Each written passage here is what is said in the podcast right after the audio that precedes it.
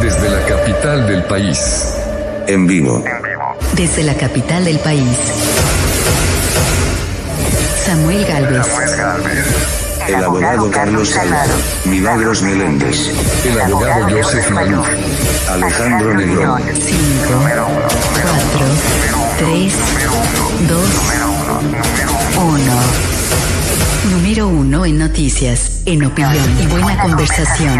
Esta es Esta es la la agenda. Muy buen día, bienvenidos sean todos a la agenda número uno para información, noticias y buena conversación en la mañana. ¿Qué tal? Les saluda Alejandro Negrón, ya junto a don Samuel Galvez, Milagros Meléndez y todos ustedes que nos acompañan vía nuestras redes sociales, ah, en YouTube, en Facebook y también en Tuning Radio. Ah, saludos para todo el mundo en la mañana de hoy. Déjame poner acá. ¿Dónde está Millie? There Ahí she is. Ahí está There Mrs. Wonderful. Ah, bienvenida. Bienvenido, don Samuel. Eh, bueno, Espérate, no sé qué tengo, espera. A ver, ¿le dio A la ver. chiripiolca a la, a la camarita, no? No, no creo, no creo. Se me dio Eh, la chiripiolca, se me escucha bien, ¿no? Se te No escucha súper bien. Súper bien, Ah, nice. Buenísimo. Very nice. Bueno, Ok. vamos a comenzar, señores, que tenemos un montón en el día de hoy. Les doy los buenos días. Qué triste noticia esa, Samuel. No lo había escuchado. Lo del bebé que encontraron en este Sí. hospital eh, local. Qué horrible. Sí, cómo no. Sí, es, eh, es algo que ocurrió ayer, eh, como a esta hora más o menos, Mm. cuando, el- pero se, el, el problema es que se conocen los detalles. Por un lado, Mm. eh, los medios, algún me- medio local dice que esto fue fuera del centro hospitalario del Med Star, en un sitio donde hay unas clínicas de, de médicos. Otros dicen que está dentro del perímetro donde encontraron en un basurero los restos de un niño cuya edad, eh, lo remarqué, lo desconocemos, Ya. pero me imagino si es un cadáver metido en una bolsa, debe ser un niño pequeño o, o algo así, ¿no? Pero es verdaderamente tétrico y triste también Sí, eh, que haya eh, ocurrido esto, ¿no? qué, tri- qué bueno. triste, ¿no? Qué triste, sobre Sí. todo cuando hay eh, leyes como las leyes de Heaven que protegen si tú no quieres eh, tener un bebé, puedes dejarlo en, Mm. en uno, lo puedes dejar en un hospital, lo puedes dejar en una comisaría, lo puedes dejar en la puerta de la iglesia. Y una de las una de las de los temas que vamos a estar discutiendo ahora es precisamente la Corte Suprema que va a escuchar un eh, Caso sobre un, aborto, eh, un caso sobre aborto de Mississippi. Así que Importante está- caso sobre sí. aborto, ahora con una nueva eh, corte conservadora, 6 a, a 3. Eso definitivamente es. que va a estar interesante, pero muy triste. Esperemos, bueno, Samuel, cuando tengas más detalles, obviamente no. Sí, eh, Los yo estuve escarbando por todos lados, pero no se han dado a conocer detalles adicionales. Apenas, apenas, apenas lo tenga, obviamente se los voy a dar a conocer a ustedes. All right, voy a comenzar con buenas noticias, eh, porque tengo bastante sobre el tema de la guerra ¿no? entre Israel Mm. y Hamas. Eh, y bueno, vamos a estar hablando de eso. Quiero, yo creo que uno de los problemas es que no entendemos completamente cómo fue que comenzó esta última, eh, eh, eh, este último eh, problema. Enfrentamiento. Enfrentamiento, hay varias cosas, incluyendo unas, cor- unas decisiones de la, de la Corte Suprema, unos fallos de la Corte Suprema de Israel que venía eh, y, y otros eh, factores también. Hay un cambio en las actitudes y es generacional Así en la zona, porque tiene esa gente, pues, que estuvieron, y no, la vieja guardia, ah, en ambos lados, en ambos lados, eh, con, con cierta posición, ¿no? Y tienes la generación más joven, que es 60% eh, de, Claro. de la zona, que ve esto de otra manera, y a lo mejor deberíamos hablar con ellos y dejar que ellos traten de resolver esto porque tienen, en mi opinión, o, eh, mejores ideas. Pero bueno, ah, eso un poquito más tarde en el show, pero comienzo, como dije, con buenas noticias. El 15 de julio inicia distribución de pagos mensuales referente a crédito por niño. 300 dólares por niño. Más plata del gobierno para la gente. Qué lindo. Sí. Ah, bueno, pero óyeme, pero eh, por lo menos con esto se va a paliar un montón de problemas económicos que tienen las familias de escasos recursos, porque esto no es para la gente rica, es para la gente de escasos recursos que tiene Mm. 300 dólares eh, de niños de 1 hasta hasta qué, a seis hasta años. Los, hasta los seis. O sea, el Hasta departamento ahorita, ¿no? Del Tesoro ya, Ya. eh, ya, ya anunció y también lo que sería el IRS, el Servicio de Reca- Recaudaciones Internas, Mm. ha dicho que sí, eh, son alrededor de 39 millones, eh. Samuel y Alejandro, Sí, 39 ya. millones de Le voy a poner detalles ahora a las 8 porque eh, ahí Ah, le, le voy a contar.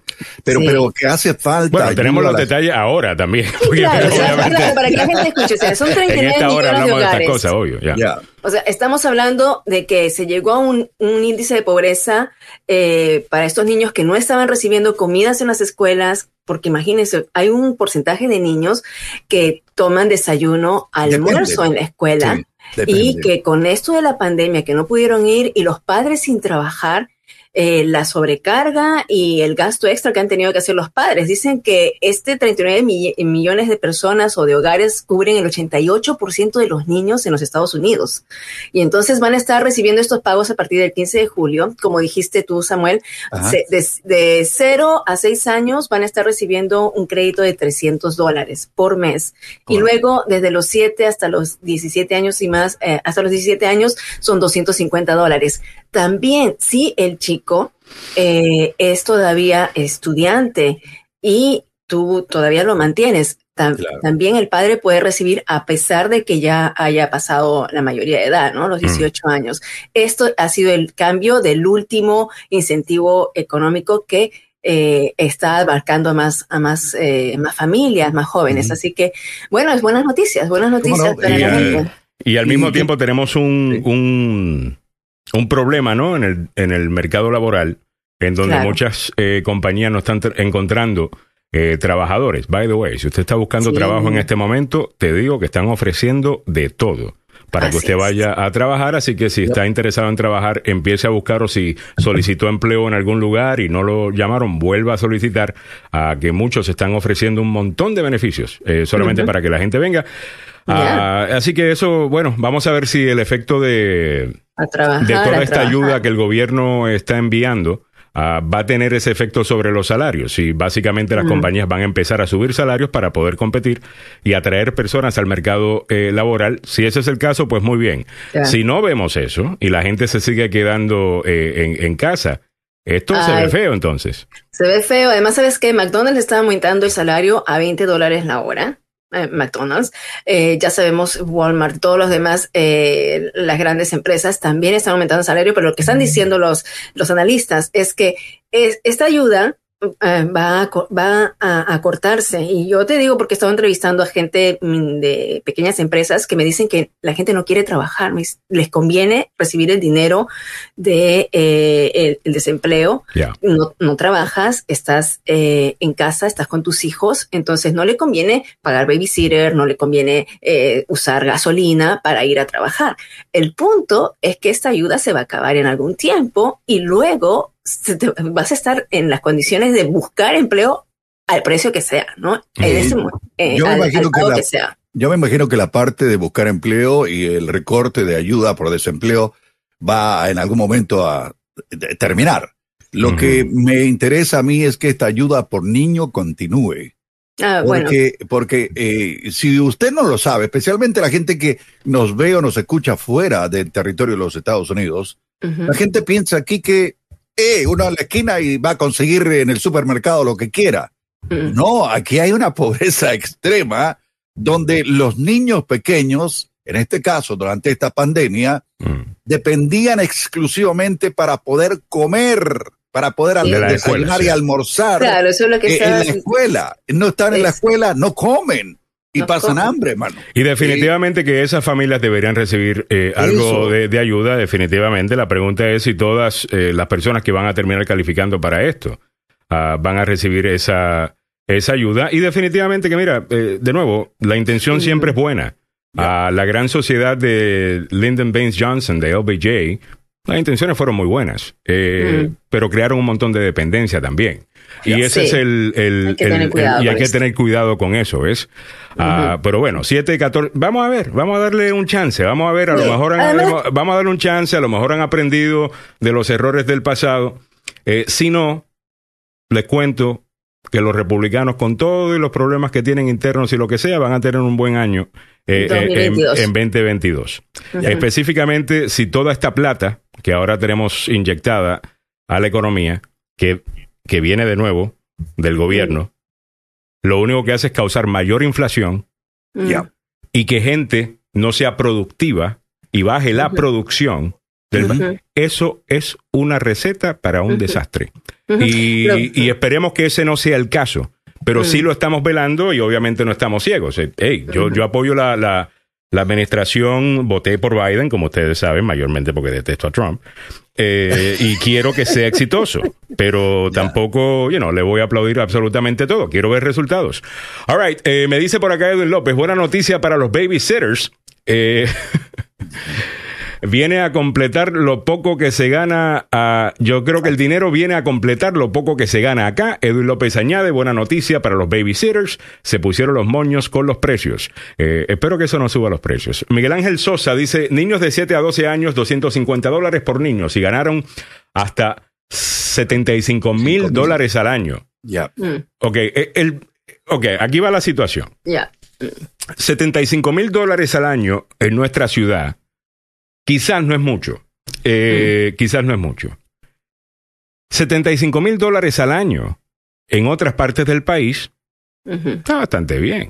Eh, eh, específicamente Sí. lugares de donde la En renta promedio en son Texas. 500 dólares, 300 dólares, ah, y los hay. La Florida también. Eh, eh, en la Florida, que es mucho más barato, Uh, correcto. sí. 75 mil dólares es, es buena plata. Eh, ¿Me entiendes? Entonces, ahí es donde yo te digo que los niños que tú describías, eh, Samuel, de que Ajá. solamente reciben comida en la escuela, yo no creo que son los hijos de los que ganan 75 mil dólares al año, ¿ves? No, no, aquí, es que- hace- aquí- aquí hacemos un, un balance. O sea, son 39 millones de familias que van a recibir esto, esta, esta ayuda, pero son 4 millones de niños que van a salir de la pobreza. ¿no? Ah, ahí está la- ahí está tú la te clave. ves. Son Oye. 4 mi- eh, que, que los están considerados bajo el índice, eh, bajo el nivel, por debajo del nivel de pobreza. ¿Cómo no? O sea, técnicamente ya dejarían de ser eh, pobres. Lo Sí, que no sabemos millones. es si esto le va a mejorar los chances de crear riqueza en el futuro o de crear una dependencia eh, sobre el gobierno. Disculpen este punto de vista mío. eh, que yo tengo y le creo tampoco estas cosas, simplemente que yo he visto como la dependencia en ayudas del gobierno pueden destruir a una, Mm. a, a una sociedad que después no quiere trabajar, que después eh, empieza a, a- a Lo siempre quejarse de que el gobierno no me está haciendo esto, el gobierno no me está haciendo otro, cuando usted puede hacer un montón de cosas. Y no es necesariamente que yo piense que, que obviamente gente que lo necesita, pues vamos a darle, obviamente. Eh, oye, sabes que yo tengo Sí. corazón. Simplemente no quisiera crear dependencia porque eso realmente no, no, no, no ayuda. Entonces lo peor del caso es que siempre los que vemos diciendo que esto va a funcionar son los que son súper ricos, Mm. porque ellos asumen que lo que necesita esta gente es que se le dé eh, eh, eh, plata. Y lo que mucha de la gente pobre quiere es una oportunidad para poder generar la misma plata que usted eh, eh, genera. Entonces, no sé, ese es mi, mi punto de vista, todavía falta mucho por, eh, por ver, pero esa es mi, mi predisposición, como dicen por ahí. That's my predisposition a, Ok. a- a- a- a ayudas, Una- una- tan- tantas ayudas del gobierno. Una Sí, pero- sociedad, una sociedad cuyos niños no tienen un desarrollo, es una sociedad que a mediano plazo, en un futuro inmediato, no va a tener la capacidad de preparar a estos niños si Ujú. no están bien alimentados. Mm. Totalmente, totalmente. Mm, Sí, claro. O sea, eh, esto es un incentivo para la familia para que aquellos que pasan hambre tengan un pan, eh, un plato de comida en la boca y que no pasen miseria y eh, tengan que depender, etcétera, etcétera. Yo creo que Funciona de dos maneras. Sí, pero el gobierno, el gobierno no debería reemplazar padres, ¿me entiendes? Claro, Ah, no, pero no, no, específicamente no, no, yo hablo ¿Y de qué- padres qué- qué hombres. si pero hablo si de no- padres hombres, Ya. ¿ok? Que, que abandonan eh, eh, a sus hijos. Ah, bueno, el gobierno iba a pagar y, y va Ya. a cumplir y eso crea un montón de otros problemas. Esas, las intenciones siempre son buenas. Yo nunca cuestiono la in- las intenciones de este tipo de programa.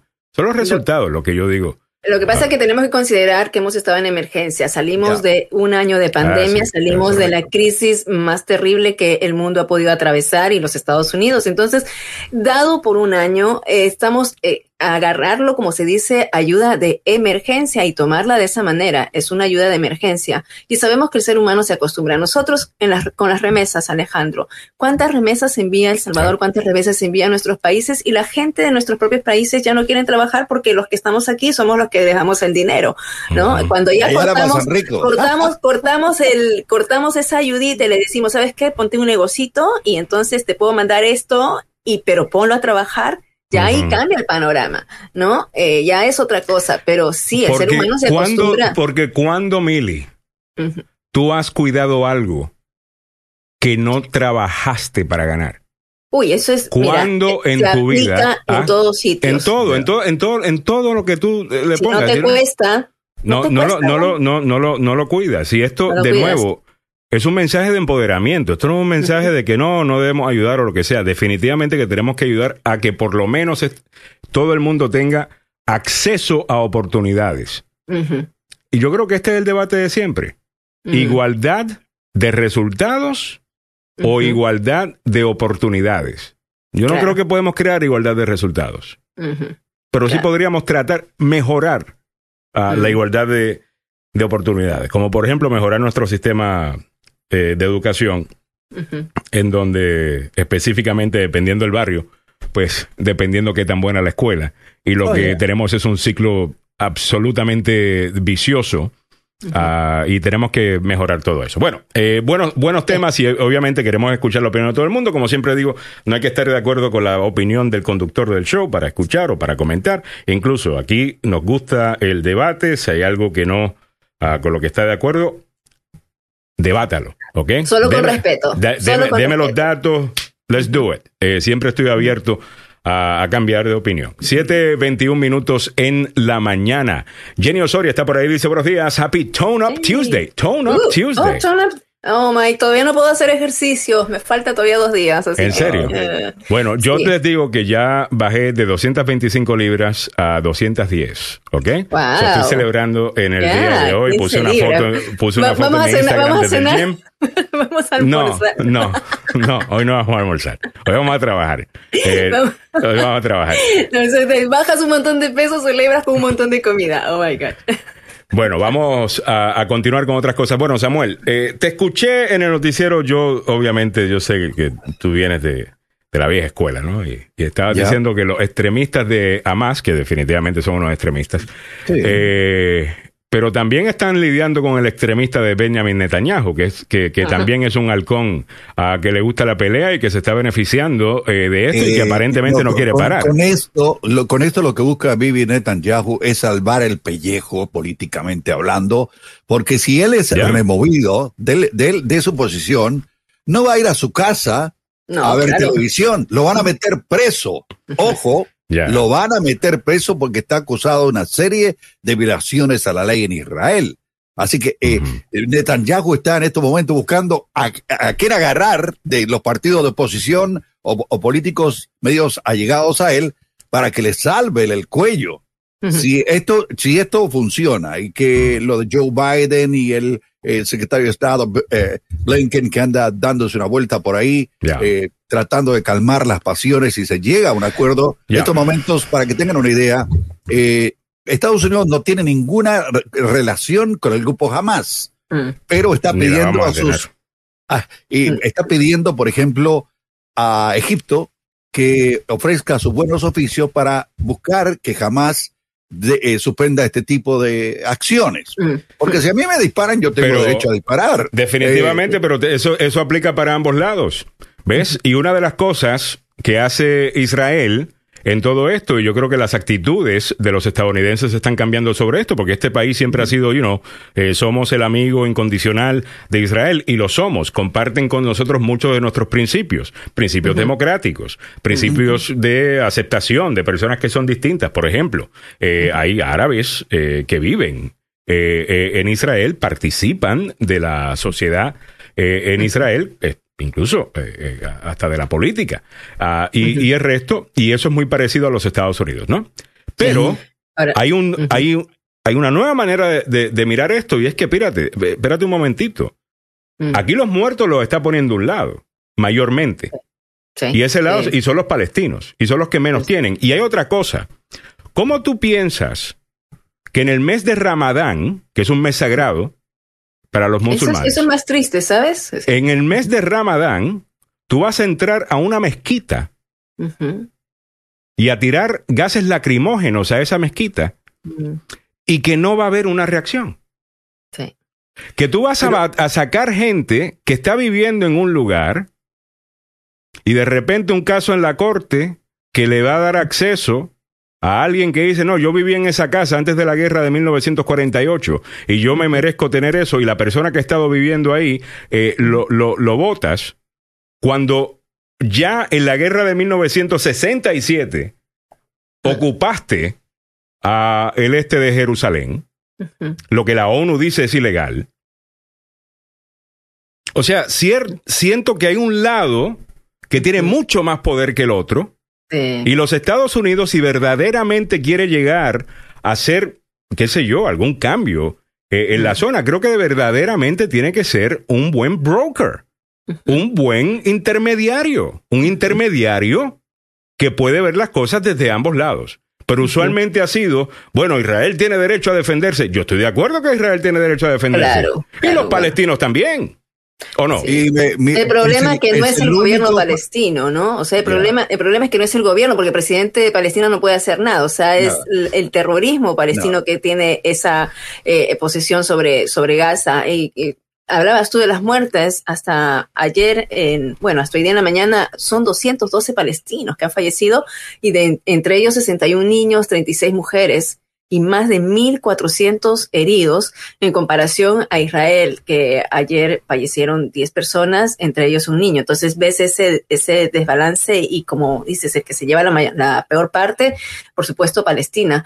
Pero eh, sí, es un conflicto, ah, Alejandro, hay que mirar las dos partes. Ayer el presidente Biden eh, ah, pues la, tiene, la tiene difícil, ¿no? Porque estuvo haciendo llamadas y, y- y quiere intervenir, pero no, no se Pero llega no pidió, pero no pidió un cese al fuego. Y Benjamin Eso es. Netanyahu, al punto que estaba yo haciendo ayer, que se está beneficiando políticamente de todo esto, porque se supone él no ha podido formar un gobierno, ¿ok? Y van a ir a una tercera elección.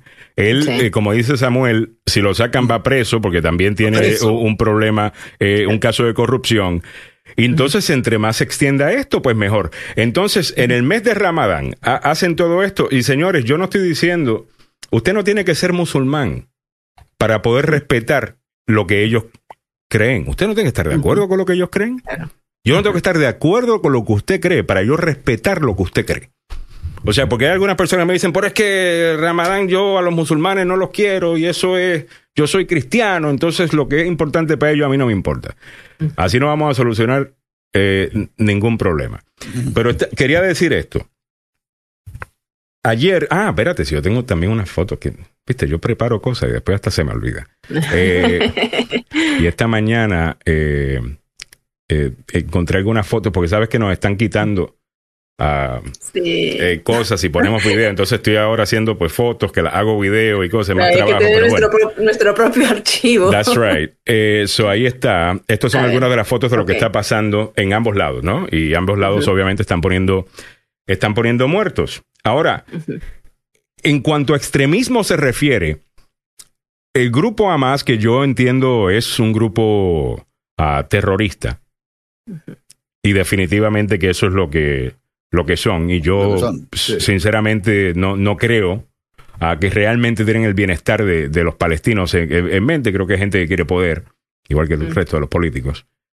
Y nadie que quiere proteger a su gente se escuda detrás de ellos ah, como lo hace jamás, ¿no? Ya. So, esa, esa parte obviamente lo, lo entiendo. La mayoría Ahora- de los casos, son- los ataques vienen de eh, zonas que son residenciales. No, no, No y ellos, y ellos esconden cosas en hospitales y cosas de que Israel tira en un hospital y la gente dice, bueno, Israel este, explotando eh, hospitales y lo que sea. Ahora, hay un extremismo también en Israel que se viene desarrollando y no siempre ha existido estos you know, halcones, ¿no? Este, El sionismo. el, sionismo, correcto. Eso siempre ha existido, pero hay Sí. ahora una extrema derecha que se siente con licencia para actuar.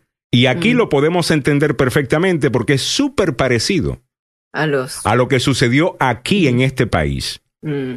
En este país, se recuerdan cuando fue electo Trump, de repente empezamos a ver no es que el racismo de repente, de repente eh, apareció el racismo, el racismo siempre estaba, pero la gente se sentía con licencia de poder expresarlo ah, abiertamente.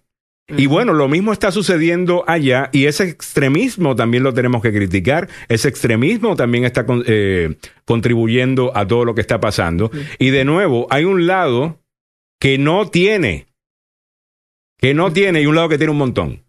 No. ¿Me, entiendes? Y yo creo que el mundo entero está viendo esto de manera distinta y creo que Israel está perdiendo la batalla mm. eh, en cuanto a relaciones públicas se, se, refiere eh, en esto. Incluso hasta el Partido Demócrata, que usual, mayormente los, los, los, judíos de los Estados Unidos, mayormente votan demócrata. Mm. ¿Ok? Hasta el Partido Demócrata y judíos miembros del Partido Demócrata están en contra de lo que Israel está haciendo. Eh, en este momento. O sea que esto no es el mismo conflicto de siempre y de nuevo, el hecho de que Benjamin Netanyahu se está beneficiando políticamente de todo esto es importantísimo para entender por qué razón esto se va a extender y por qué razón el presidente Joe Biden no le pidió un cese al fuego, lo que un presidente estadounidense eh, podría hacer.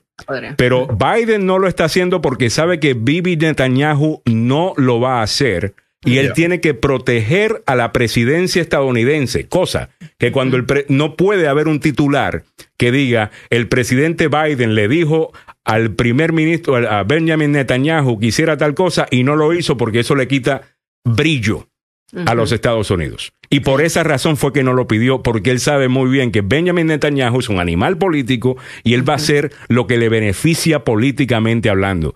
Este y Trump son primitos. ¿Ok? Lo único que Benjamin Netanyahu es más inteligente. Mira, y aquí hay un punto también. Eh, Espérate, que voy con tu segmento, voy con tu segmento. Eh, no, no. Eh, pero cierra, dale, dale con el punto porque ya había terminado, pero dale, dale, dale con el punto. No, no, no. Eh, viene con el segmento de coronavirus. Tiene que ver que ah, destruyeron al único laboratorio en Gaza y eso se lo voy a ampliar más. All right. Mantenga la sintonía, es lo que viene a continuación aquí en la agenda. Número uno para información, noticias y buena conversación. All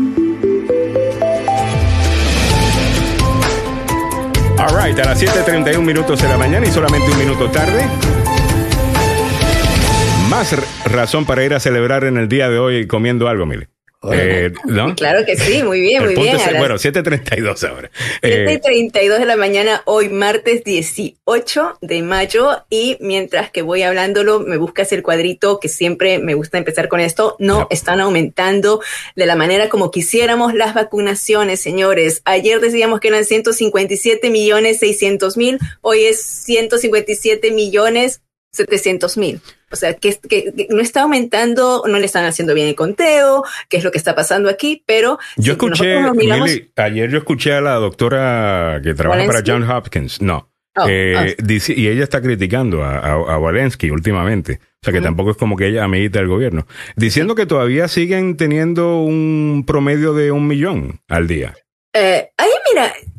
no, no entiendo las estadísticas o no las están llevando como, como es, pero lo que nosotros reportamos y lo que yo veo de los Centros para el Control y Prevención de Enfermedades, que lo toma eh, también el POST y lo toman otras eh, organizaciones, es que es un ligero aumento de lo que está ocurriendo. O sea, se supone que tienen que eh, estarse vacunando entre uno, dos, dos millones de personas para poder llegar a la meta que el presidente Biden ha dicho que 70% de nosotros tenemos que estar inoculados el 4 de julio, tendríamos que estar 3 millones ya recibiendo la vacuna. Pero si nosotros vemos el cuadro que eh, estamos aquí eh, mirando, de este número 157 millones no cambia desde el domingo. O sea, aumenta 5, aumenta 8. Eh, tal vez el conteo hoy en la tarde vaya a ser mm, más amplio y eh, cambie, pero 157 millones han recibido al menos una o ambas dosis de la vacuna. Ahora, hay otros números que sí eh, están todavía distribuyéndose, son números bastante grandes, 300 millones de distribución Ah, aquí de, vacunas en los Estados Unidos es un número bastante elevado. Eh, ¿Qué significa esto? La población está siendo vacunada eh, completamente en un 37%. Otra vez, para llegar a la inmunidad colectiva necesitamos un 70%. Estamos caminando al 50% de la población que por lo menos tenemos una de las dosis. Eh, aquí en el área metropolitana de Washington son 8 millones de personas que han recibido sus dosis. Hay estados que están mejor que otros, hay condados que están mejor que otros. Por ejemplo, eh, Virginia tiene 63% de la población ya con al menos una de las dosis. Eh, puestas y también Maryland va, ya superó más del 50% de la, de la población con al menos una dosis. Y los números que ellos, que los expertos ven, dicen que son óptimos, que las vacunas están funcionando porque si ven el índice de contagios y fallecimientos, siguen en bajada. Ayer se registró el número más eh, bajo de esta temporada de fallecimientos, gracias a Dios, 389. Lamentamos cada pérdida, por supuesto, pero 389 muertes por día en comparación de las 3.000 o 4.000 que habían antes es un número bastante eh, indicativo de que las vacunas están funcionando. Y, y bueno, todo esto está provocando que eh, las, los lugares en Estados Unidos, cada vez más lugares, estén levantando el requisito de la mascarilla, pero hay quienes están advirtiendo que el sistema de honor no está funcionando. Por ejemplo, CVS, Pharmacy y Target se unieron a Walmart, a Costco, para eh, que diciendo que no van a requerir que los clientes completamente vacunados usen mascarillas dentro de sus tiendas, a menos que lo exijan así eh, en las tiendas locales, algunas específicas que tienen que ver con farmacias. Si vas a la, estación de farmacia de Target o CVS, entonces eh, es mejor que uses tu mascarilla. Pero el problema está en saber quién está o no vacunado y ese es el enredo que tenemos en todo momento que eh, se está discutiendo eh, por qué se está basando en un código de honor. Y una noticia buena para eh, nuestros países, para Latinoamérica y esperemos que sean nuestros países los beneficiados es que el presidente Joe Biden ayer dijo que distribuirá 20 millones de vacunas adicionales. Esto eh, lo anunció diciendo de que en junio ya estos países podrían estar recibiendo estas 20 millones de dosis de eh, Pfizer, um, Johnson Johnson y Moderna, que se sumarían a las 60 millones de dosis prometidas de AstraZeneca. AstraZeneca, recuerden que todavía aquí en los Estados Unidos no ha recibido esa eh, aprobación o ese permiso de emergencia, pero inmediatamente que recibe el permiso de emergencia, Biden ha prometido distribuir 60 millones de AstraZeneca, sumando en total 80 millones de dosis para los diferentes países. Esperemos que, como decimos, nuestros países lo reciban. Hay una preocupación, por otro lado, ya nos vamos a la parte de eh, las Olimpiadas, los Juegos Olímpicos, que eh, supuestamente ya estarían empezando en 66 días, eh, están peligrando porque los médicos japoneses están pidiendo la cancelación de estos juegos, ya que la situación en Japón no se está controlando, la situación en, cuanto a la pandemia. Así que está de, en, em, como se dice, de pendiente, está pendiente si es que o no se van a realizar las Olimpiadas en este verano. Y como les decía, antes de entrar a este segmento, estábamos hablando del conflicto allá en Israel, en Palestina, en la franja de Gaza. Lamentablemente, el único laboratorio de coronavirus de Gaza ha sido parcialmente destruido por un ataque aéreo israelí.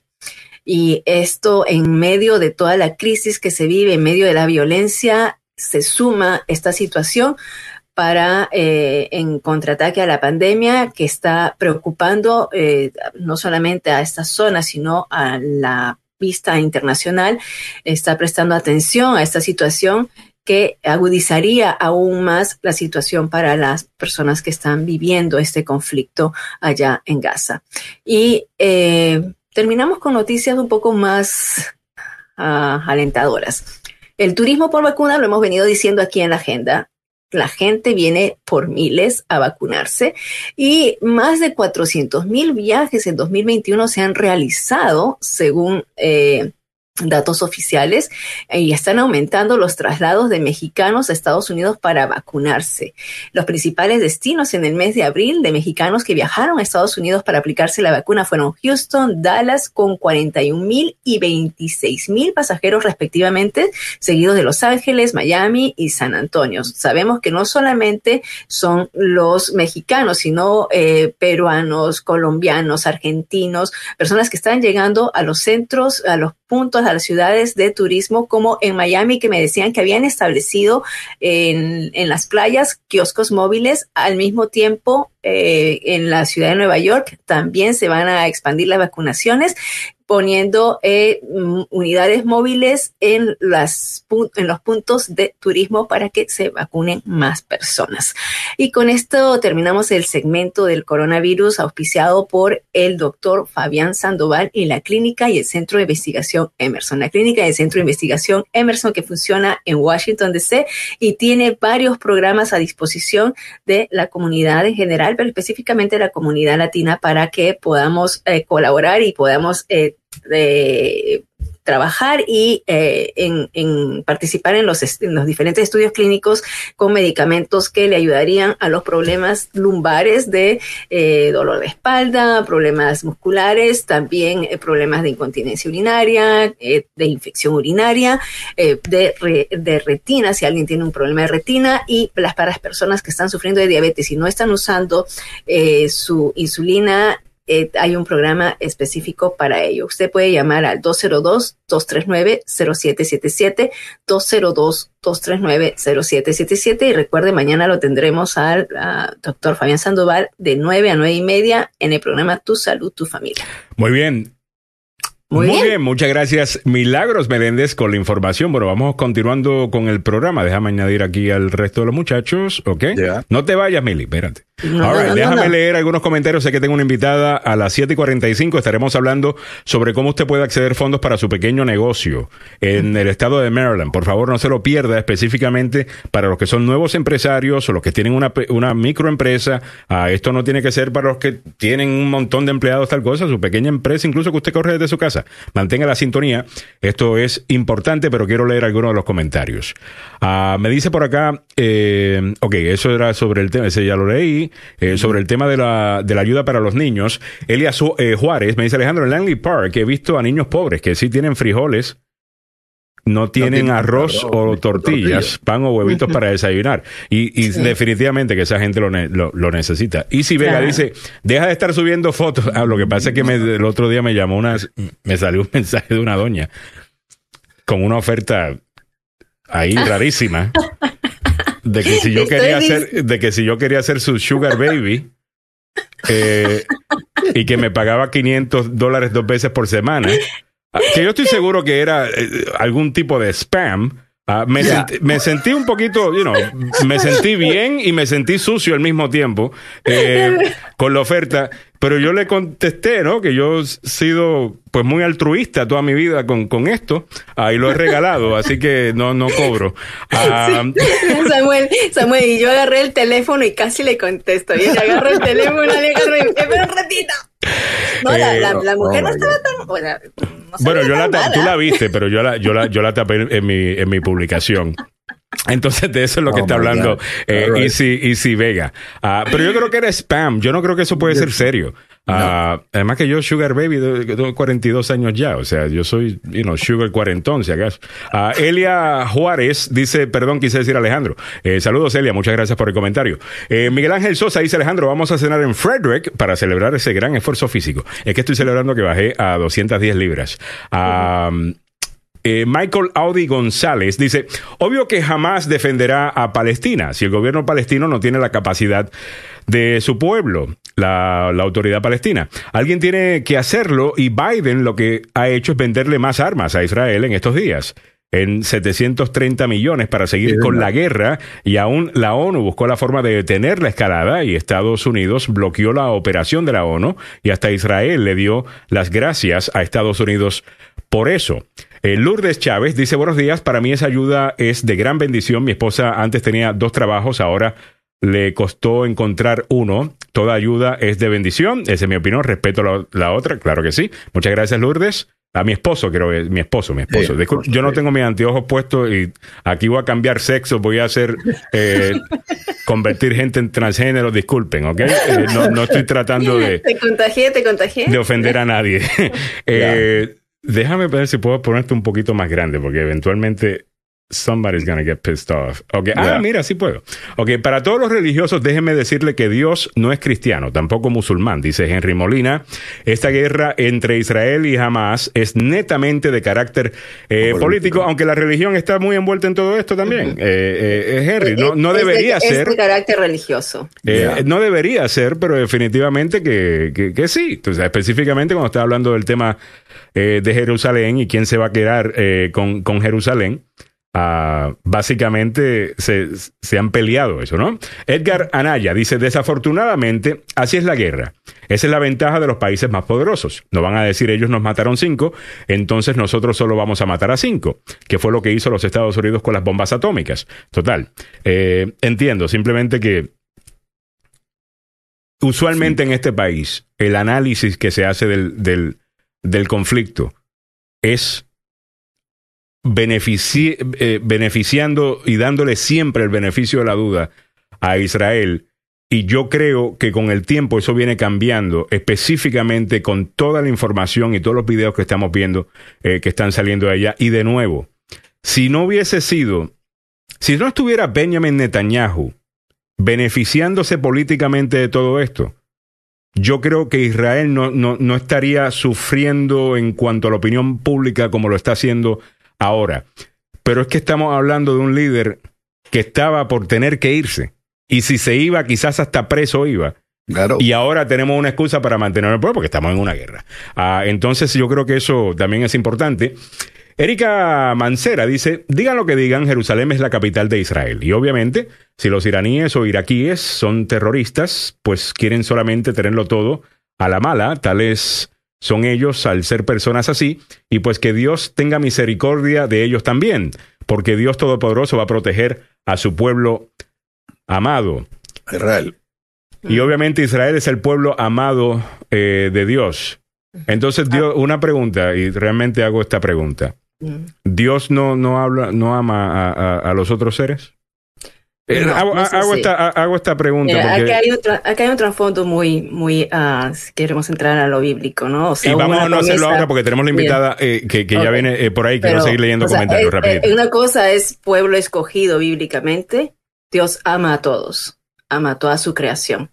Pero Israel fue su pueblo escogido. Eso no quiere decir que va a estar por encima de los demás tampoco, porque, eh, pero hay, hay ahí, o sea, los musulmanes provienen de, de, de quien fue Ismael.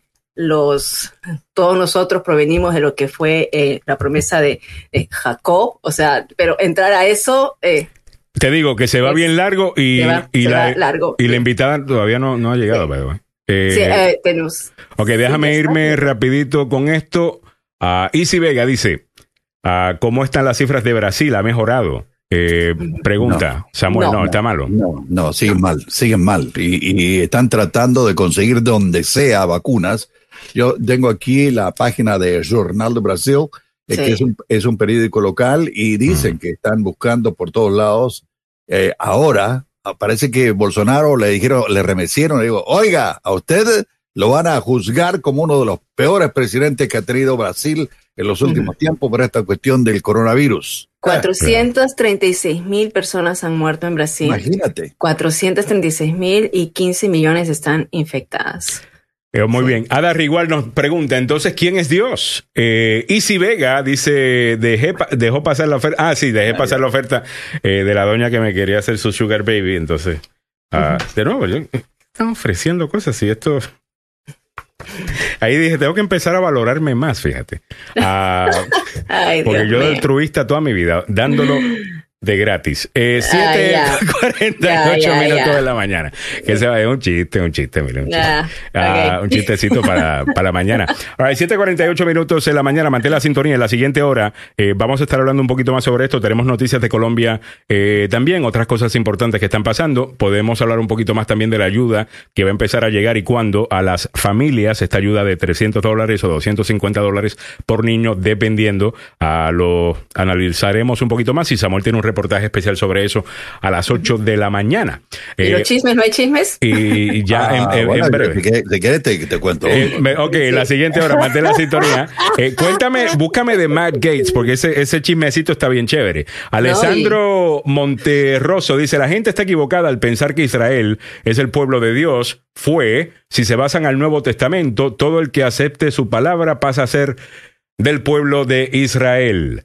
Ah, Rey Paz tiene una pregunta, pero ah, pero aquí está la señora más, la muchacha más cool.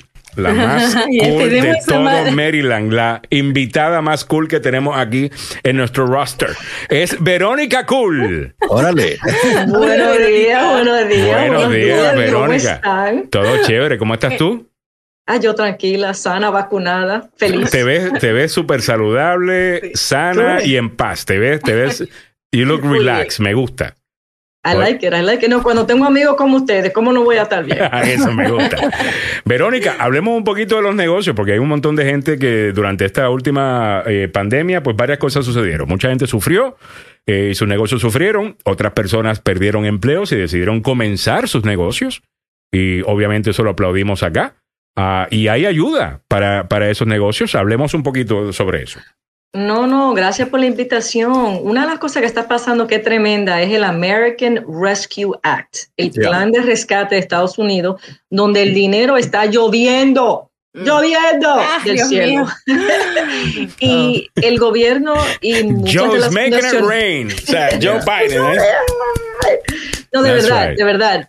Hay muchas oportunidades porque se sabe que más de 80% de los empleados de Estados Unidos son empleados de small businesses, de negocios. Ujú. Y si estos negocios no tienen el capital para sobrepasar esta pandemia, esos son miles y miles de personas que no tienen la capacidad de trabajar. Entonces, yo estoy aquí de parte de TEPCO, que es una organización de Maryland, donde tienen dinero en especial para ayudar a compañías minoritarias y en sitios rurales para crecer y volver a pararse y volver a pararse. Entonces, esos son grants o subvenciones o becas, becas, becas. Entonces, uno de los problemas que tenemos como latinos es que no aplicamos para estos fondos y cuando se renovan, cuando esas agencias van a buscar más dinero, no existe el dinero porque nunca lo usamos. Entonces, recientemente cerró una aplicación de 100 mil dólares, donde si tú eras un negocio con intenciones de tecnología, tú podías aplicar y no lo tienes que repagar. Entonces, quería traerle la atención a ustedes que si tienen algún audiente que tenga compañía de tecnología o que esté en El Salvador, en Perú, creciendo, que quieran venir a hacer negocios en Maryland, Mm. pueden calificar. Entonces, TEPCO es un grupo gratis donde el latino, el americano, cualquier empresario puede buscar acceso a fondos para empezar un negocio de cero, para comercializar una idea. Eso quiere decir que si ustedes tienen su negocito aquí, que están inventándose la próxima aplicación de Apple, cómo hacer un clone y necesitan solamente medio millón de dólares, ese es el grupo que lo, que lo asegura. Ese es el grupo que te, que te, que te asesora, que te, que te empodere. Y no sé, Milagro, si tienes el, lo que te mandé ayer, el fact sheet, o lo Aquí puedo lo compartir. tenemos. Sí, ahí lo tenemos ya para compartir. Eh, no, eh, no es legible, realmente está, está muy chiquito. Ah, deja ver si lo puedo poner más grande. Eh, Yeah, we can do it on the website. Si se meten en la website, lo que puedo, no Ok. tienen que preocuparse por eso, pero financiación es lo importante. Si ustedes tienen alguna tecnología Mm. aquí en Maryland o la quieren trasladar a Mérida, Ya. hay dinero. Inversiones de etapas iniciales. Si tienes un concepto que quieres desarrollar, una de las cosas que se sabe es que el latino en Estados Unidos abre negocio 15 veces más a menudo que el blanco y el negro. Ay, 15 ay, ay, veces. espérate, Esto, esto, esto, esto se Claro, merece, no. esto Me se gusta, me merece. gusta. esto- Una fiesta. 15 ¡eh! veces. Eso se merece fiesta, caramba. Oye, oye, Wow. pero déjame, pero hay que hablar claro, hay que hablarlo claro. Sí tenemos los negocios, pero las ganancias y el crecimiento es muy pobre. Ya. porque no tenemos los recursos, no sabemos dónde buscarlos y trabajamos como perros. Mm. y no calculamos la ganancia. Entonces existen grupos como TERCO, Ok. donde el dinero está aquí para ti y no estamos aplicando. Ellos no buscaron a nosotros intencionalmente porque los latinos no aplicaron para nada de esto. Ay, Dios. Mira, 100 mil Verónica, y esto es 200 una- mil dólares. Verónica, esto es un tema que no es nuevo, porque yo he hecho entrevistas literalmente con casi todos los líderes de las diferentes entidades de, eh, de negocios a nivel nacional, a nivel local, y todos te dicen lo mismo. El problema que tiene el negocio hispano, latino, es mayormente que no tenemos acceso a capital. eh, o porque no sabemos dónde está para buscarlo, no participamos en estos programas, no queremos un préstamo, pensamos que todo tiene que ser cash. Eh. No financiamos, no entendemos quizás el financiamiento, ah, y eso es una gran barrera para el éxito de muchos negocios, ¿o no? Eh, a los Oye, empresarios les gusta barrera. meterse en deudas, hermano. No es No, deuda. no, pero los no empresarios, los empresarios saben que, mira, todas las compañías, todas las compañías operan financiando esa, eh, eh, esas operaciones, no, no están sacando el cash. Especialmente cuando nada. los intereses están tan bajos en este momento, ¿o no, eh, Verónica? No, estoy de acuerdo. Uno puede ir a un banco si tú tienes. El banco está desesperado por ganarse el dinero de que, que va a ganarse del interés que tú pagues. No es fácil. Y el problema que tenemos como latinos es que no estamos organizados. No tenemos los impuestos, no tenemos los papeles, no sabemos. Y uno está trabajando en el negocio Mm, donde no puede invertir y trabajar con el negocio. sure. Entonces, cuando existen programas como estos, mira, 200 mil dólares, la aplicación era tres páginas, yo misma la hice, eran preguntas como, ¿dónde te estableciste? ¿Cuántos empleados tienes? ¿Cuál es tu mercado? ¿Cuál es tu competencia? No es nada que no sabes, lo sabes todo.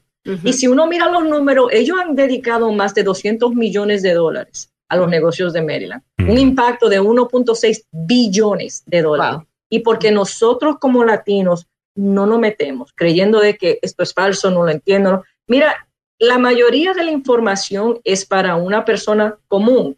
Mm. No tienes que ser un, un- un doctor de, de, de, de physics.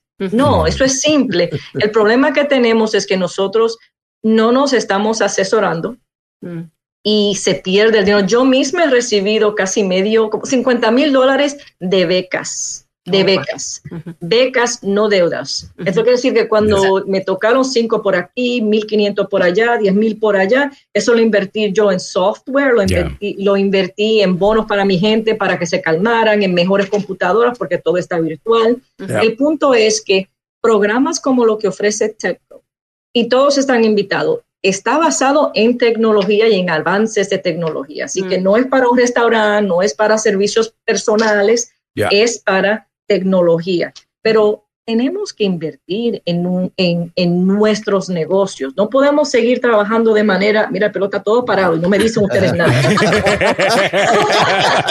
Uno creyéndose linda y Es que ve- está muy Pues que tú cool, estás bella, estás, bella. Yo, yo decía, bueno, es que ahora eso es lo cool y Pero todo el mundo linda, con el es pelo lo bueno, parado. El pelo parado así, wow. Interesante, el, Pero, el- Verónica, interesante el tema. la, la disponibilidad que hay de fondos. Entonces, que Mm. Al final de cuentas no lo, va, de, de- no lo va a pagar de regreso. Pero- sino es una inversión del gobierno para que usted se desarrolle y avance como, eh, ¿qué te digo? Como un tecnócrata. Es básicamente eso, ¿no? Pero Verónica, ¿hasta cuándo la gente puede solicitar esta ayuda?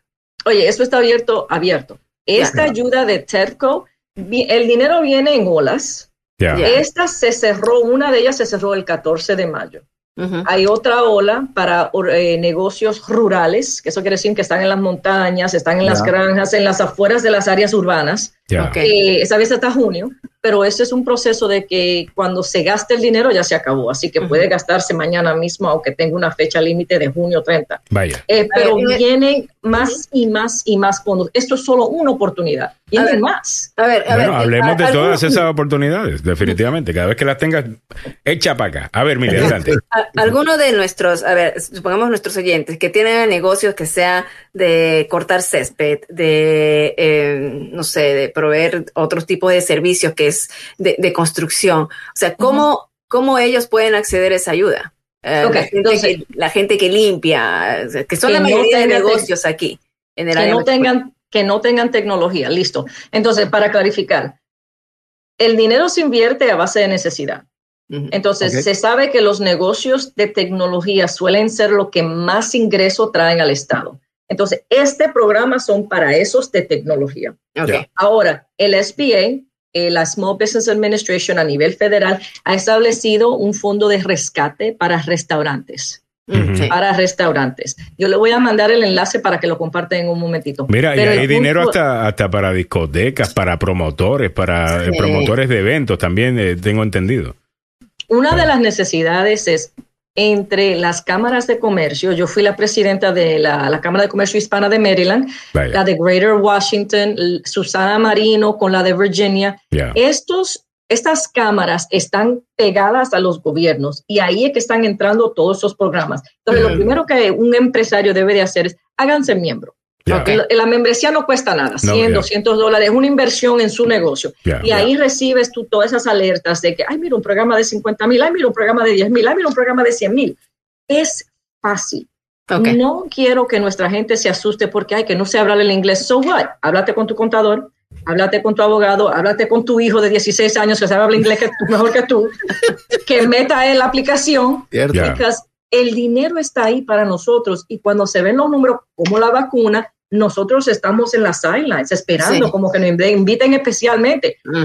Y no, hay nada, y no hay nada malo con eso. De nuevo, usted no tiene que sacar el billete de su bolsillo para comenzar un negocio. Usted, es más, una de las actividades más importantes, te lo va a decir cualquiera, para un empresario, es la habilidad de recaudar dinero. De leva- you know, go, you know, traer inversionistas o buscar inversionistas o, o- o buscar un, un- un préstamo. Dele para adelante. Muchas gracias, Verónica. Nos tenemos que ir porque ya son las 8, pero ¿dónde? Bueno, la información la vamos a estar poniendo eh, en nuestras redes. Eh, Verónica Cool con nosotros en la mañana de hoy, con pelo parado, pelo. eh. No me, no me digas si me tienen traumatizada para el día. No, tú No, no, estás- no, no, tú estás muy linda. ¿Qué te pasa? Además que la sonrisota es, imagínate. Gracias, Bueno, gracias, hermanos. Cuídense. Muchas gracias. Era Verónica Verónica. Cool, siempre alegre y con buena información. Bueno, vámonos para encima. Eh, Jenny Osoria le mando un saludo a Verónica Cool. También dice, Verónica, está súper bella. Gracias por la información. Y Rocío Delgado nos dice, debe información sobre Washington. Ah, ¿Qué se puede hacer en Washington? Ok, muy bien. Eh, lo estaremos preparando. Eh, el tema obviamente le interesa a mucha gente. Son las 8 y 1. Vámonos con Don Samuel Galvez, que ya tiene el noticiero del tope de la hora. Adelante, Samuel.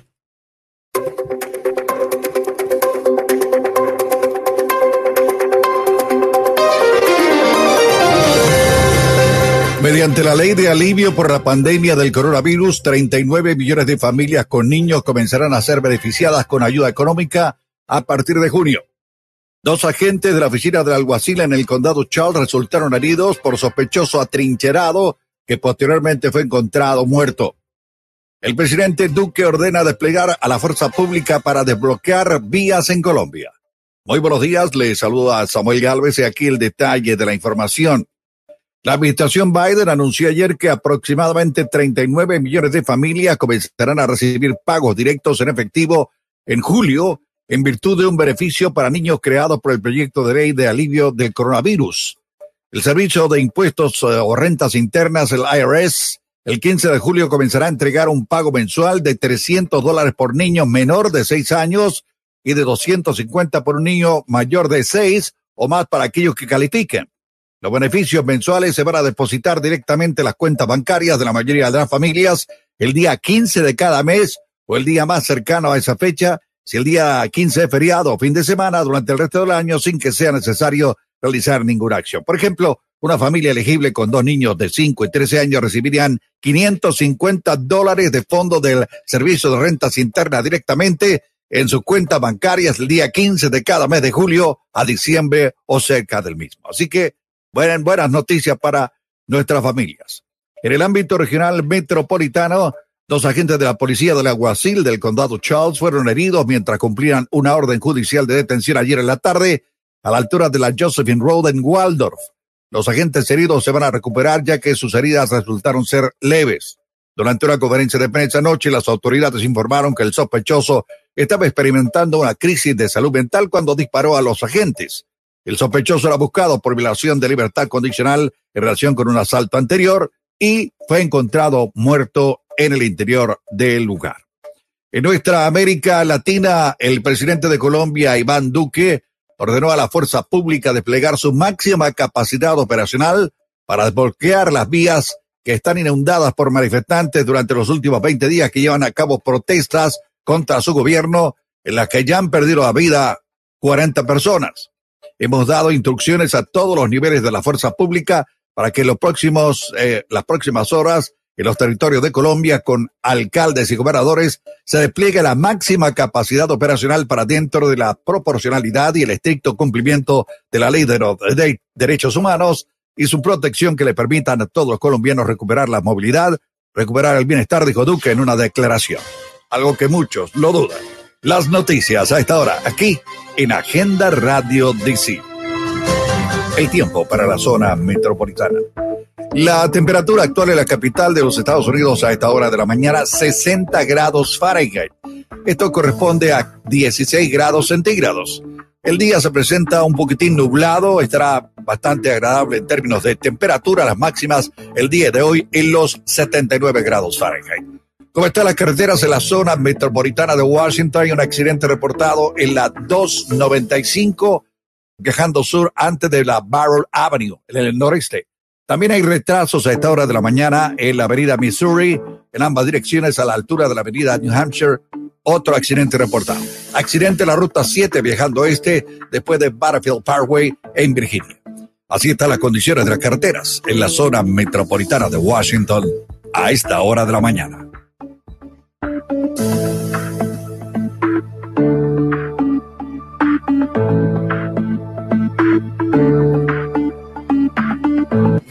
Desde la capital del país.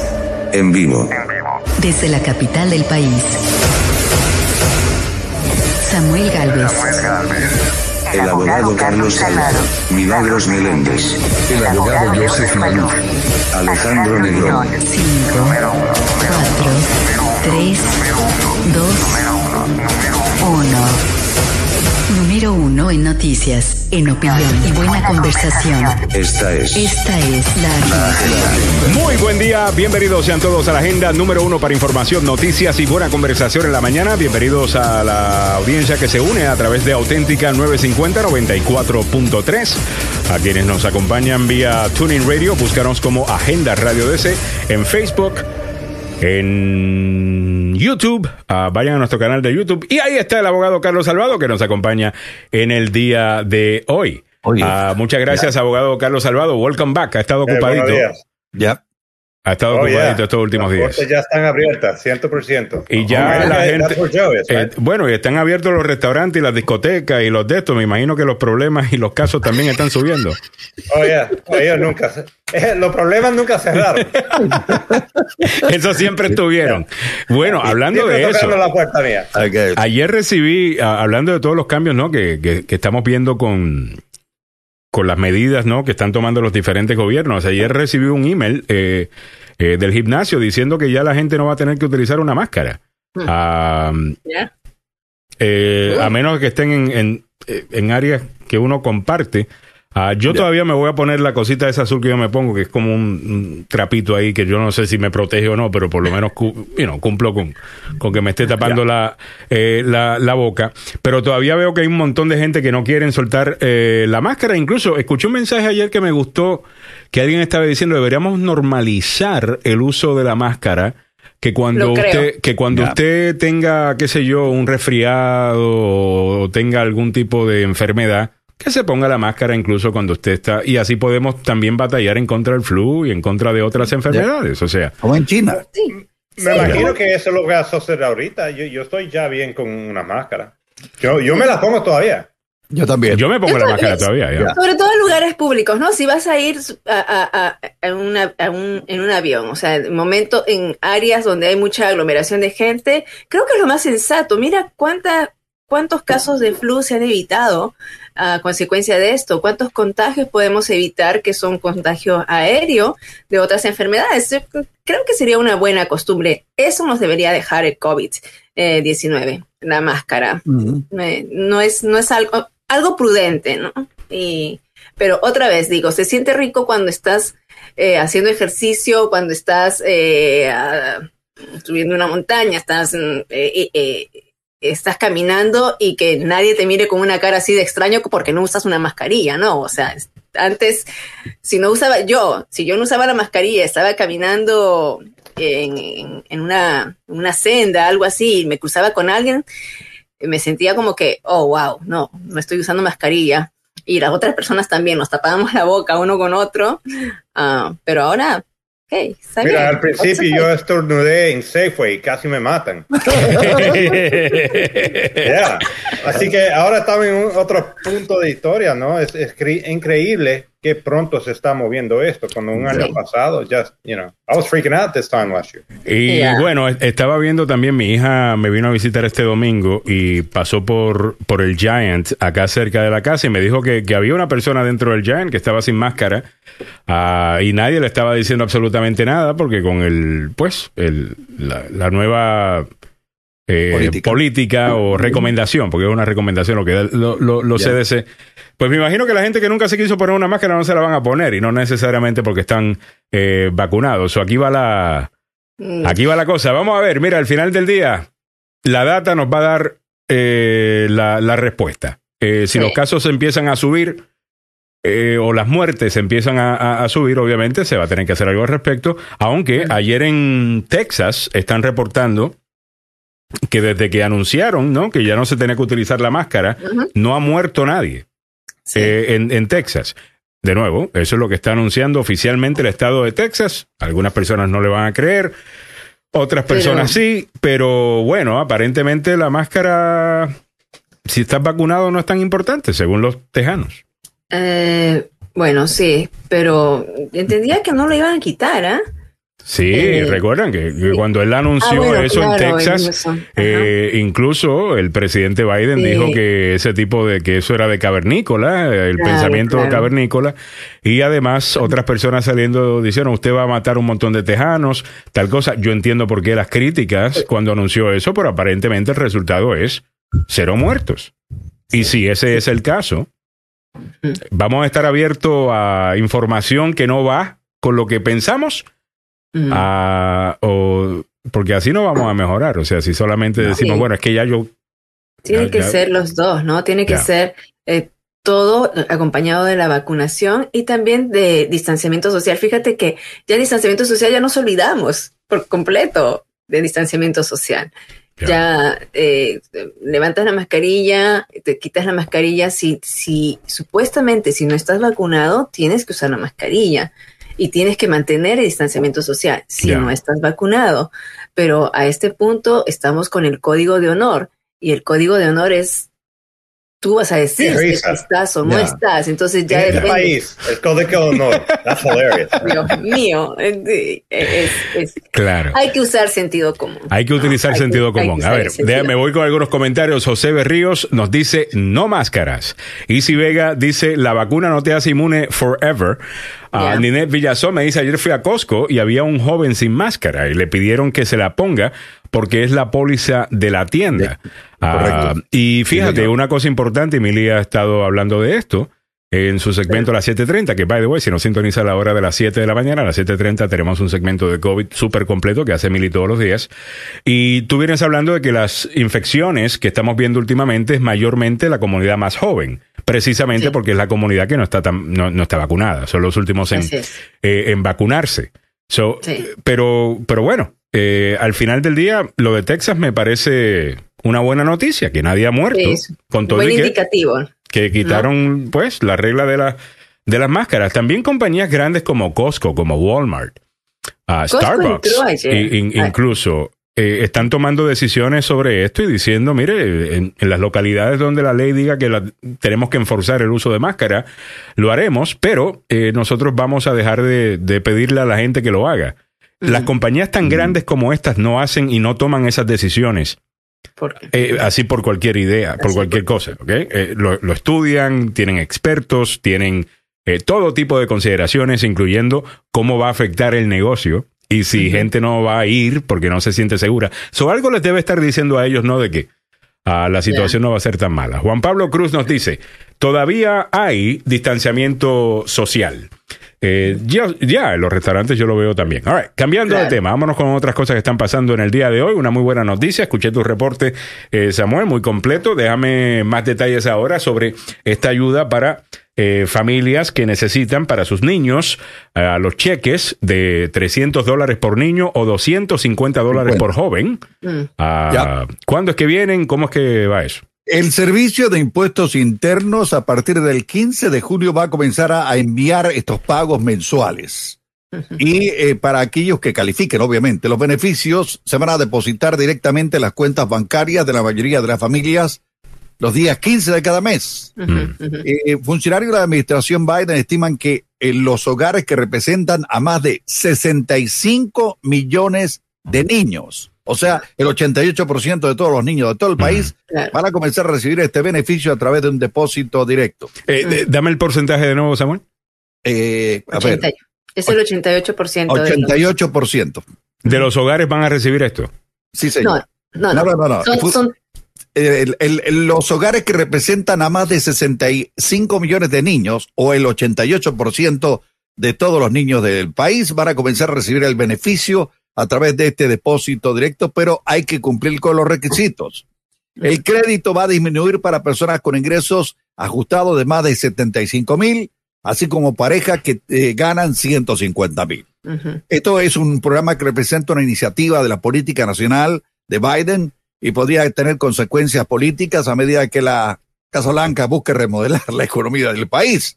Pero obviamente, eh, a medida que vamos saliendo de la pandemia, se va viendo lo triste que ha sido para muchas familias a tratar de enfrentar esta, esta situación para poder llevar un pan a la mesa, mano. Mm. Es, es ahí donde... eh, No ahora la, está- fami- no la familia que están ganando 150 mil dólares. No, no, no. No, claro, las familias hablando-. No, no, pero, hablando pero me estás diciendo que los que ganan 150 mil dólares en, en familia califican para esto.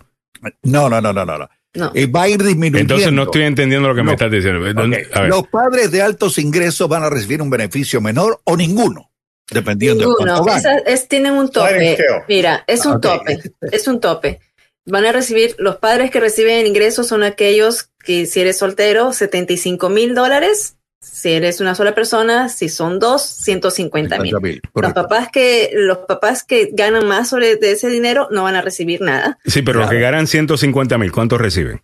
Eh, igual, es por crédito de niño. De O sea, niño. el niño depende de la edad, nada más. Correcto. Entonces- ok, voy, ok, so vamos Entonces, a. si ganas menos de guys. 150 mil, All right, supongamos ok, muy- eh, bien, bien sencillo. Cientos- Eh, La pareja gana 150 mil dólares, tienen dos niños, uno tiene, y los dos tienen eh, tres y cinco años. ¿Cuánto Ya. reciben? 600 mensuales. Ok, eso sí reciben los 300 Claro. completos. Ok, eso es Claro. básicamente lo que estaba diciendo. 300 dólares para familias que ganan 150 mil dólares al año por Claro. niño. Por niño, si es que el Claro. niño es menor de 6 años, si el niño es mayor de 6 años, recibe Son 250. 250. Ya. Ahora, si el niño es mayor de 17 años, pero es tu dependiente, está estudiando y tú le pagas el colegio, también vas a recibir una ayuda. Ahí sí que es la ayuda ajustada. No sé Ya, cuánto es. es mucho menor. Sí, no sé cuánto es esa, esa, esa ayuda realmente. Ok. Pero- Ah, eh, de, de nuevo, eh, Es para la gente que eh, para la gente que realmente está eh, pobre y lo necesita, yo no tengo problema que le den hasta más a los que realmente lo necesitan. Son pero- 4 millones que están es- en ese nivel de pobreza. 4 millones de Y aquí estamos hablando de, eh, y, y creo que sí, te, te- 66 te entendí millones. bien, Samuel, de que 88% de los niños del país técnicamente calificarían para esto. Sí, señor. Técnicamente calificarían, Sí. simplemente no sabemos si todo el mundo va a hacer el papeleo y va a hacer sus taxis y va a hacerlo de la manera correcta para Es poder que la calificar. decisión no va a ser tuya. La decisión va a ser del servicio No, de pero lo que dice. Alejandro es que le están dando dinero a los que no lo necesitan. Sí, eso, eso es un punto. Mira, Dinero son que no 66 tenemos. millones de niños. Son 66 millones de niños que van a recibir, pero los niños que están en nivel de pobreza son 4 millones. Entonces, eh, esto es, es, es, es controversial por un lado, por otro lado, estos padres han estado ajustados dentro de todo, por más que tengan 150 mil de ingresos económicos, eh, tienen que pagar otra Muchas vez. cosas. Tienen que pagar eh, el, el babysitter, tienen que, los gastos adicionales de los chicos. Ahora se quieren inyectar en esta época porque se quiere que las familias salgan, que inviertan, que inyecten a la economía, que se vayan a pasear, que se vayan a hacer turismo. O Sí, sea, es, que es- inflen, que inflen los precios más. Que- y entonces, para que la moneda Causando siga mayor inflación con es- billetes que no tenemos. Eh, eh, Ahí estamos, ese es un punto que los, los republicanos están gritando y están eh, jalándose los pelos, como Pero se el, dice. el- el mensaje porque- es aquí se va a reducir la pobreza de los niños en un 50%. mm. Sí, eso está Eh, eh, Eh, eh, Eso, eso es, hay que hacer algo, mano. Nancy, lo que- lo- Nancy Onassis me dice, buenos días, se olvidaron para los seniors. Eh. ¿hay, hay dinero para los seniors eh, también o, o se olvidaron de darle dinero a los seniors? Eh, me estás diciendo, eh, Nancy, se aclárame. olvidaron de dar dinero a los niños. Se Ok, olvidaron. so, porque no, y te digo una cosa, No, si hay un grupo de gente que, que digo yo, no puede vivir con Social Security eh, eh, solamente, ¿ok? Son los seniors. Y ya ellos contribuyeron, nos dieron sus mejores años, han contribuido a, a la economía. Y yo digo, y los niños más pobres que necesitan un eh, equalizer, ¿no? Algo que les ayuda a tener mejores o- oportunidades.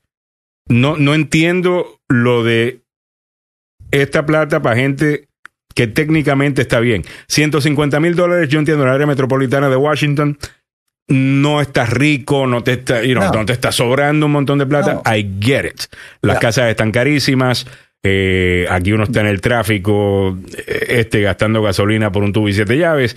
I get it. Pero si estás viviendo en Carolina del Norte, si estás viviendo Allá también está, está cara la situación. Yo Pero dependiendo de donde sea, dependiendo de donde sea. que es, mira, Mississippi, Louisiana, el norte de la Florida, Georgia, ahí hay una cantidad de pobreza in- increíble. Y la hay, pero de nuevo estamos hablando de pobreza, ¿ves? Pero pobreza, ¿ves? Si, si es pobreza, pues yes, va, va. Pero a gente, mire, si usted está ganando 150 mil dólares viviendo en Jacksonville, Florida, You're okay. usted está muy bien. Yeah. usted está muy bien. Eh, entonces yo no, no, no, no entiendo, Eh, no es que no se quiera ayudar, ah, sino que la ayuda debería ir a quien lo necesita. Eh, y Es no, lo mismo. Es lo mismo que el desempleo, Alejandro. Es la misma. eh, es, eh, es, es lo mismo. Vamos a ver. Mira, esta, como dije en la hora anterior, es una ayuda de emergencia. Es una ayuda después de que se ha visto un año muy ajustado. Además, esta, estas, estas, le- eh, estas, este alivio se aprobó en enero, cuando todavía no se habían visto eh, los resultados de cómo estaría la vacunación, cómo estaríamos, si estaríamos entrando a una casi normalidad, donde ahora hay más trabajos y la gente no quiere trabajar. O sea, este componente todavía no se había visto. Ahorita estamos mirándolo y estamos analizándolo desde otra arista, otro ángulo diferente a como lo estábamos analizando en diciembre, donde todos decíamos, sí, hay que ayudar, hay que ayudar, hay que ayudar. O sea, era, era necesario para poder salir de esta crisis. Los padres estaban ya ajustados, ya. ¿ah? pero entonces en el momento que va a recibir, desde que se aprobó hasta julio, ya nos- nuestro panorama ya cambió. Ya Mira. cambió también la realidad de los Estados Unidos. Eh, y Yo- creo que van a tener que ajustarse, ¿no? Mira, hay, hay varias cosas que, que considerar acá. Eh, eventualmente van a escuchar un término, a lo mejor muchos de ustedes ya lo han escuchado, que se llama Universal ah, Income o Uni- Universal Minimum Sí. Income, que es básicamente un programa en donde, y esto tiene que ver con los cambios de la tecnología y con trabajos que van a, desaparecer y si eventualmente el mundo va a necesitar trabajadores o si máquinas estarán haciendo el trabajo de todo el mundo. Ah, entonces, ¿qué hace la gente? ¿Cómo van a hacer los gobiernos para, para que la gente viva? Ah, Universal Basic Income. ah, es la solución, eh, según eh, algunos, donde básicamente el gobierno te manda eh, una plata. Eh, yo no sé si yo no sé que si nos están queriendo mover para ese lado, eh, si nos están queriendo, qué sé yo, acostumbrar a recibir el chequecito del gobierno o, o lo que sea, es mi impresión, y a lo mejor estoy equivocado, yo tengo ciertos prejuicios, como los tiene todo el mundo. Desde pequeño me dijeron que los problemas de mi país era precisamente el mantengo del gobierno estadounidense eh, y la gente no queriendo trabajar porque el gobierno te estaba mandando tu, tu- el, el maldito eh, welfare Ya, ¿te acuerdas? Y por esa razón nunca he aceptado un, un centavo cuando realmente sí lo necesité. Porque yo, yo sí lo, lo, lo necesité. So, a lo mejor es un prejuicio que tengo. Y a lo mejor estoy equivocado. Y estoy abierto a que me des la data y me compruebes de que esto puede ser bueno para la economía. Pero Mm. basado en lo que yo pienso, yo creo que si estamos ya teniendo un problema encontrando trabajadores. Ahora, ¿no? ahora Ya. Esto no se veía en diciembre cuando se aprobó el. estamos viendo también inflación a un nivel que ya está empezando a preocupar gente. Entiendo, veníamos de un, pro- de un periodo de, de deflación del opuesto, Ya. ¿no? Deflation. 4,2% de inflación. 4,2%. Ahora se da 4,2% de, de inflación. Yo no sé si el efecto de esto, porque una cosa es, mire, si estás recibiendo esta plata y el precio de las cosas se mantiene igual, pues chévere. Pero si estás recibiendo esa plata y lo único que hace es que el precio de las cosas sube, al final del día es con lo que usted se queda, que importa, eh, no con lo que está eh, recibiendo, porque es un problema que tenemos a cada rato, por ejemplo, con eh, el costo de, los, de, las, de las universidades. Los demócratas no quieren hablar de esto. Right? Y dicen, bueno, no, que los costos han subido porque las universidades ahora no solamente ofrecen eh, estudios, también hay, eh, eh, ¿cómo es? Ayuda psicológica y, y otras cosas y, y, y eso es más caro. Y también todos los programas estos de ayuda que pasa el, el gobierno han causado que estas universidades le suban los precios para ellos quedarse con, con, con ese dinero. ¿Ves? La intención fue buena, pero el resultado no necesariamente. Esa es mi preocupación. Como dije, si la data me comprueba eh, que estoy mal, con mucho gusto eh, lo, lo, lo admitiré. Pero esa es la impresión que tengo yo. A Silvia Rocabado me dice Alejandro, para ser claros, si ganas 150 mil, estás muy bien tomando en cuenta las circunstancias actuales. Mira los ingresos de una familia promedio. No sé, total. eh, Silvia, si estás ganando 150 mil, estás bien. Estoy totalmente de acuerdo contigo. Eh, Rocío Delgado dice, escuché 500 dólares para sus hijos mayores dependientes de 18 años con full time de estudios. Este, 18 a 24 años. Los dependientes, los chicos de 18 a 24 años eh, pueden tener, eh, califican para una ayuda de 500 Wow, hasta dólares. 24 años. Hasta 24. Oh. Sí. Si tienes, 24 años. y, sí después, son- y después nos quejamos que todavía tenemos hombres de 30 años viviendo en el, en el basement de la casa con su mamá. O sea, ¿cómo?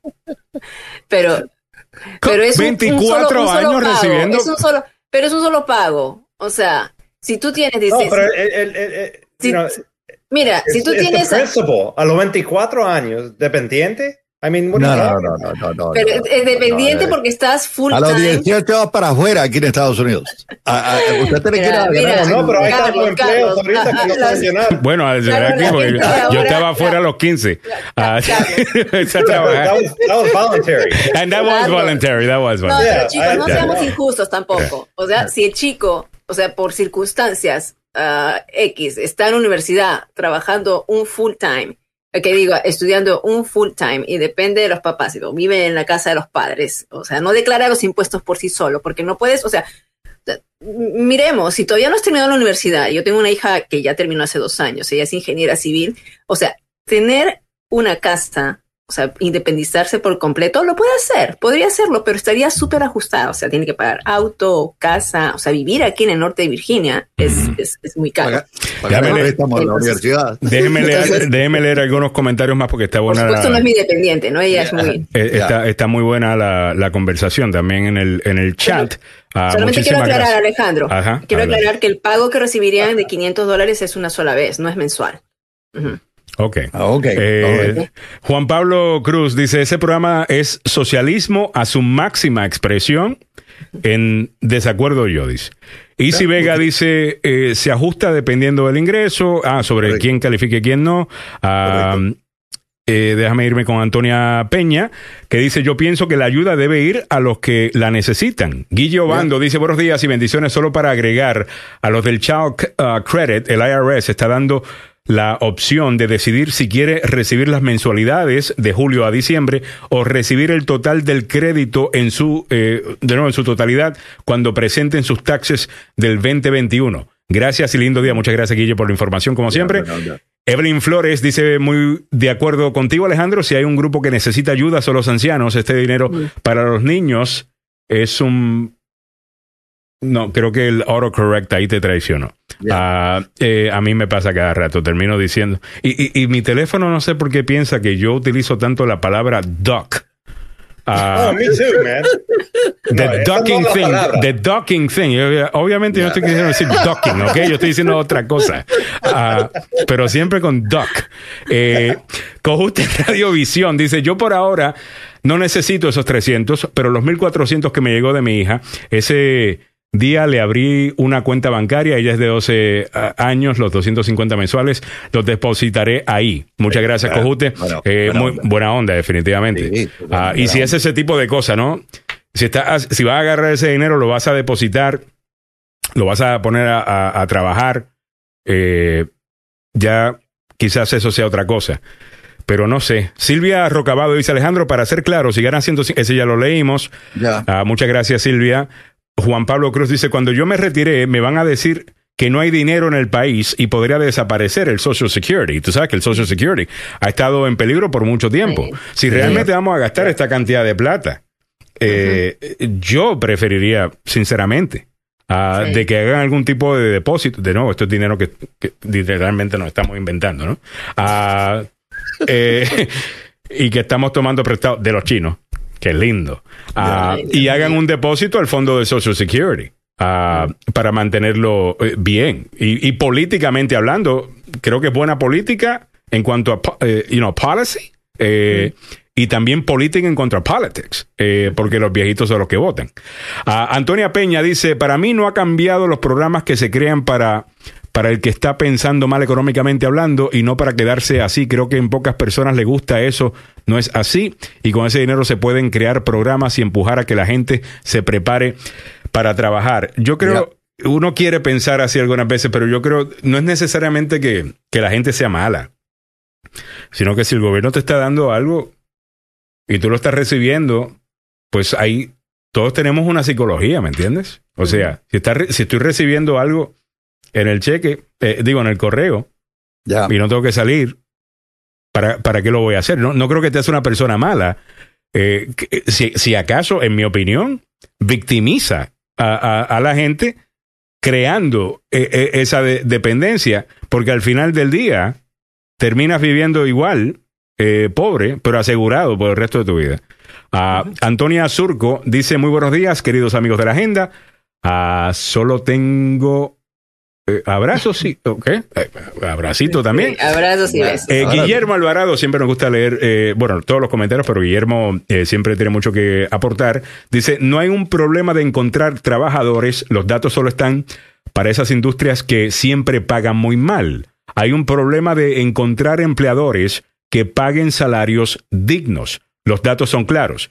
Ah, Yo he estado de acuerdo con ese punto diciendo, no voy a criticar todavía a la administración Biden eh, si la gente no quiere regresar a, a- a trabajar, porque vamos a ver, a lo mejor esta, este dinero que está llegando va a causar que las compañías suban los salarios para atraer a los trabajadores y si ese es el caso, hace rato necesitábamos un incremento eh, en salarios. Los, Y lo están haciendo, ¿no? Como eh, dije. espero que lo estén haciendo, pero no sé si todas las pueden hacer, porque Chipotle lo puede hacer, Walmart lo puede hacer. No bueno, sé si McDonald's también, ¿no? Sí, pero no 20 sé si sí, pero no sé si el pequeño negocio de, de, de- de Don Juan de la esquina ah, lo, De lo- Carlos lo- lo puede hacer. De Carlos Salvado lo, lo puede hacer. Eh, déjame irme con esto.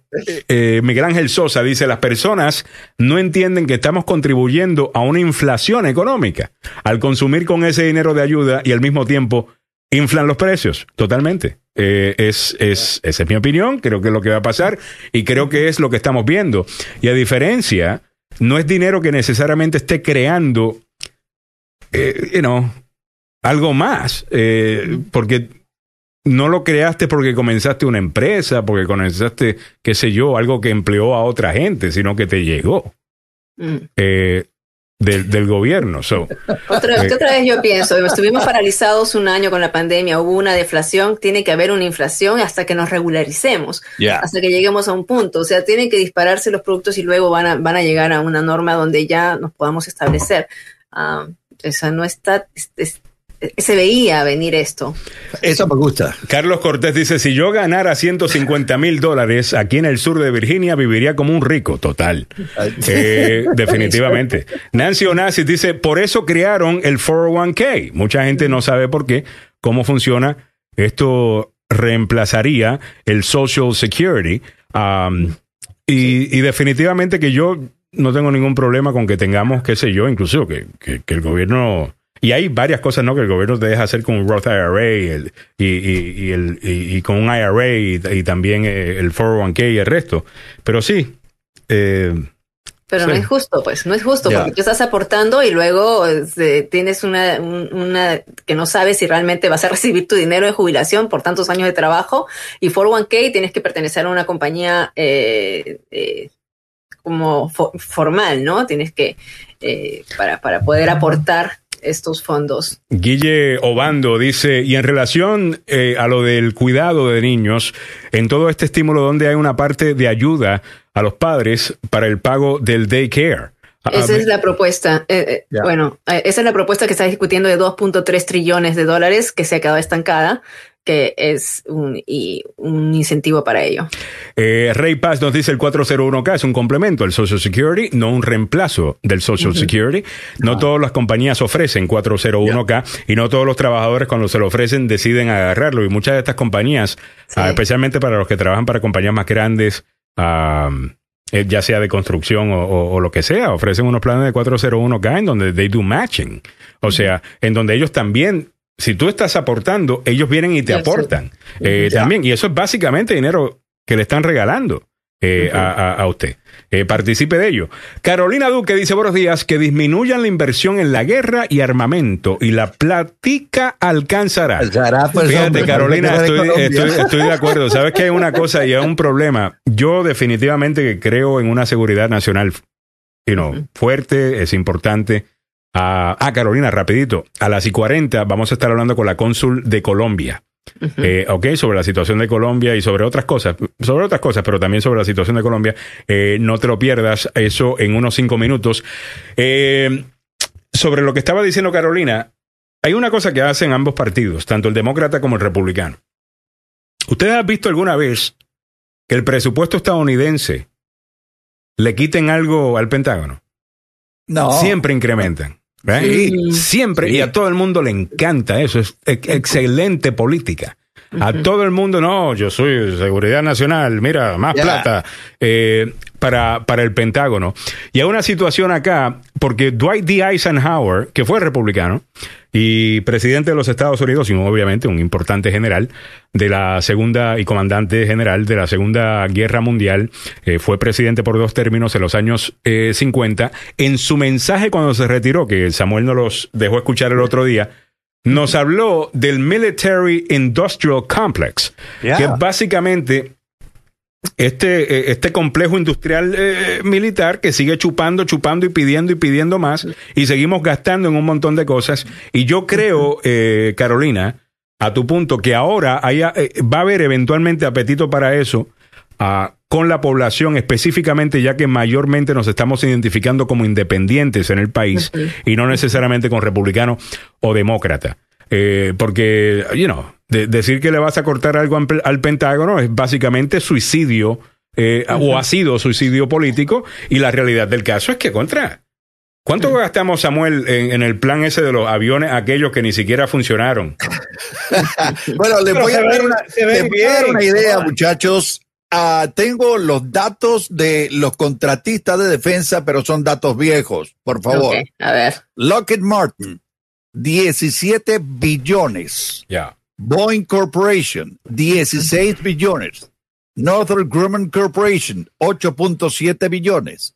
Raytheon, 7 billones. General Dynamics, 7 billones. United Technology, 3 billones. Science Application Internal Corporation, 2 billones. Ah, TRW Inc., 2 billones. Para que tengan una idea en qué gastan los, el Pero también, Departamento de eso Defensa. nunca se va a desaparecer. Ah, no, no, pero, pero Porque Claro. un vehículo para llegar a un acuerdo ya, entre republicanos y demócr- demócratas para el dinero en otras partes, ¿no? That's what it is. ya. Porque cómo uno va a argumentar contra la seguridad del país. Yo entiendo, pero hay, hay, hay aparatos, elementos. Yo me acuerdo. eh, Yo me- Pero estamos me acuerdo- asumiendo que gastar más plata, pero es que yo no entiendo este, este, este argumento, nunca lo he entendido de los republicanos, porque los republicanos, yo estoy de acuerdo con ellos cuando dicen, mira, los demócratas piensan que para resolver el problema de educación, lo que hay es que tirarle dinero al asunto. Y entre más dinero le tiras al asunto, mejor... eh, y la realidad del caso, por ejemplo, tenías en DC, que ha mejorado mucho en los últimos años, pero DC por mucho tiempo fue uno de los peores peores eh, distritos escolares del país. Y era el distrito que más gastaba por estudiante. Por Fíjate. estudiante. Y Ya. por estudiante latino, peor. Total. Y el que más gastaba. So, no necesariamente porque estés gastando más en algo significa que estás teniendo mejores resultados. Y ellos aplican ese argumento, que con el que estoy de acuerdo, para educación, pero nunca para el Pentágono. Para el no. Pentágono, más dinero significa mayor seguridad. Sí, señor. Y para mucha puede- gente es mayor puede- guerra lo que significa. Y te pueden vender una tapa de inodoro por 80 dólares. No jodas. Ah, Digo, sí, disculpa, ¿no? sí. Eh, No, y lo que están pidiendo ahora, el presidente pidió 725 mil, ¿no? O sea, 725 billones. Ah, es, es- es- es- es cuantioso, Para. 725 mil millones para, para, el, para el presupuesto de defensa. Ya. Ya. Ah, All ahora right. ya te- Oh, oh Ya, right. y ahorita ya, ya, ya está viniendo, ya, ya se va a discutir eh, el presupuesto. Vamos a entrar a esa, a esas discusiones en el Congreso. Ajá. Así que, oh, wow. Oye, ayer estábamos No hablando eh, un poquito sobre los UFOs, los ovnis, objetos no identificados. All right. Y esto parece ser más que oficial ya. Eh, que, que- ¿Qué te dije? Dos años atrás, ¿te recuerdas? ya. Se rieron ustedes. De- de- de- cuando regresaste, cuando te llevaron, ¿verdad? Te- Te llevaron y, le enseñaron, y te enseñaron todo y vaina. Eh, mira, eh, esto me parece tan impresionante y yo espero estar vivo para cuando, y no, No lo sé, vengan, cuando conozcamos a estos seres. Y es que, porque están diciendo, mira, no puede ser, no puede ser otra cosa. A que, que algo fuera de este planeta porque la tecnología es tan y tan avanzada y no pensamos que China, no pensamos que Rusia.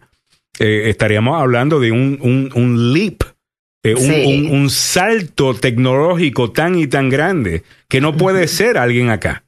Ah, porque No, tendríamos ya, nosotros yo no más. puedo sufrir otro lockdown. Can't do another lockdown. Y- O sea, y- pero están, están en serio, ¿no? Porque en Hay un nuevo general- video ayer, no sé si lo vieron, Ya. que salió. Sí, ayer, aquí ya. en CNN todo, tiene todo reventó con el programa 60 minutos de la cadena CBS donde alguien habló. Five No, no, es- objects are real. Bill, I think we're beyond that already. The government has already stated for the record that they're real. I'm not telling you that. The United right. States government is telling you that. Muy bien. Bueno, vámonos, señoras y señores, que tenemos otras cosas que hacer, incluyendo hablar con la cónsul de Colombia, Erika Salamanca. Ah, Ah, bienvenida, eh, señora cónsul. Muchas gracias, qué alegría estar con todos ustedes. Un placer tenerla acá en el, en el programa. Hemos estado hablando bastante de la situación en Colombia, ¿no? En los últimos, en el último mes específicamente, y es un gusto poder hablar eh, con usted. Adelante, Mili. Sí, ayer, muy buenas tardes, como- bu- buenos días. Ayer estuvimos juntas eh, en la señora cónsul Salamanca, porque precisamente, eh, como habíamos anunciado ya en la agenda, eh, el presidente Duque y miembros del Comité del Paro Nacional iban a sentarse a la mesa para hablar sobre una negociación y eh, tratar este, es- este asunto del alto a a las protestas y a toda la situación crítica que está viviendo eh, en este momento Colombia ya desde hace más de dos semanas con varias personas que han fallecido y también eh, pues las protestas que siguen continuando y mañana están convocando a otro paro nacional. Queremos saber, eh, señor- señora Consul, ¿qué pasó el día de ayer? ¿Se, se va a llegar a un consenso? ¿Vamos a seguir viendo las protestas? Eh, ¿Qué es lo que está diciendo el gobierno? Gracias, Milagros. Primero, saludarte, agradecerte por la visita que hiciste ayer en el consulado. Fue una charla muy productiva y como ustedes bien mencionan, importante informar a nuestra comunidad sobre lo que está pasando en Colombia. Respecto a lo que pasó ayer, el presidente Duque eh, hizo una intervención anoche para todos los colombianos en el que básicamente pues enfocó eh, su mensaje a hacer un llamado a todas estas personas que están eh, bloqueando las vías eh, en Colombia, eh, digámoslo abiertamente. No se puede usar el chantaje del bloqueo para buscar una negociación.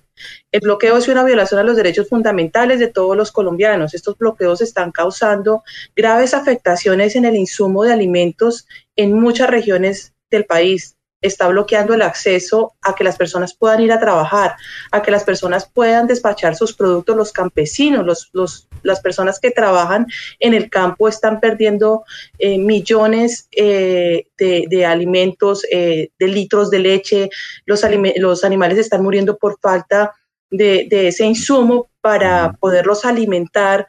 Entonces, el llamado al presidente del, del presidente ayer fue, por favor, desbloqueemos la mesa hay que abrirla, hay que tener un diálogo, pero pues el diálogo no puede estar sujeto al chantaje de los bloqueos, porque los bloqueos también están afectando derechos fundamentales de millones de colombianos que en este momento lo que quieren y lo que desean es poder salir de esta crisis económica que también ha dejado la pandemia.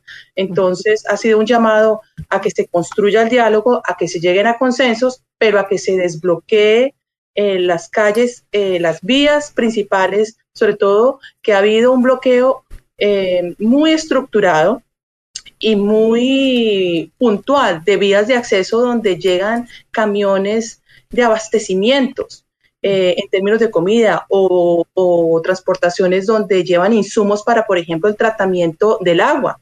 Ha habido riesgos hasta que las ciudades se queden sin agua potable por falta de insumos en el tratamiento del agua. Entonces, un derecho a la protesta está obviamente, como lo mencionamos ayer, Milagros, contemplado en nuestra Constitución, pero ese derecho no puede sobrepasar otros derechos fundamentales también de otros eh, ciudadanos que están esperando poder reactivar eh, su economía, que están esperando poder tener acceso a la salud. Hay mucha gente con situaciones muy lamentables de salud que no ha podido reiniciar sus tratamientos en clínicas y hospitales por estos bloqueos. Eh, escuchemos lo que dijo el presidente anoche en su mensaje. Para todo el pueblo colombiano. En primer lugar, en nuestro país existe el fundamento constitucional para la protesta pacífica. Es lo que decía usted, señora Consul. Siempre se garantiza y es el deber del Estado permitir su desarrollo. Pero tenemos que ser claros. Hemos visto en nuestro país bloqueos, bloqueos en vías, bloqueos ya. en carreteras Básicamente lo que, lo que nos estaba explicando la, sí, señora la, Consul, sí, no? Pero acá hay un punto importante también, eh, señora Consul. Sabemos que usted trae la voz del gobierno eh, y, por supuesto, eh, ese, ese lado, pero en el lado de los manifestantes, en el lado del, del Comité Nacional del Paro y, y, y de la gente que ha, ha, ha, fallecido, hay denuncias de desaparecidos, como le, lo decíamos ayer, y, y ya en este punto también se dejó de protestar por la reforma tributaria y se está enfocando en los abusos policiales y en el tema de salud, el tema económico, eh, sobre todo sobre los abusos oh, eh, policiales y la, los fallecimientos que han habido. ¿Qué está haciendo el gobierno uh, respecto a esto? Y, y, esta es una realidad. La, la, las víctimas que, que, se ha cobrado este, este conflicto, ¿no? Este, estas protestas. Importante en este punto señalar, Milagros, lo siguiente, la Fiscalía General de la Nación maneja toda esta información de desapariciones forzadas a través de un sistema que está regularizado en nuestro país por las entidades eh, mencionadas anteriormente, la, Fiscalía General de la Nación. En ese contexto, explícitamente hablando, el fiscal anunció que no hay registros de desapariciones forzadas por temas de la protesta. ¿Qué ha habido? Unas informaciones eh, en las que un número importante de colombianos había sido, digamos, eh, no estaban ubicados, uh -huh. eh, no, no, habían sido ubicados. ¿Qué ha pasado?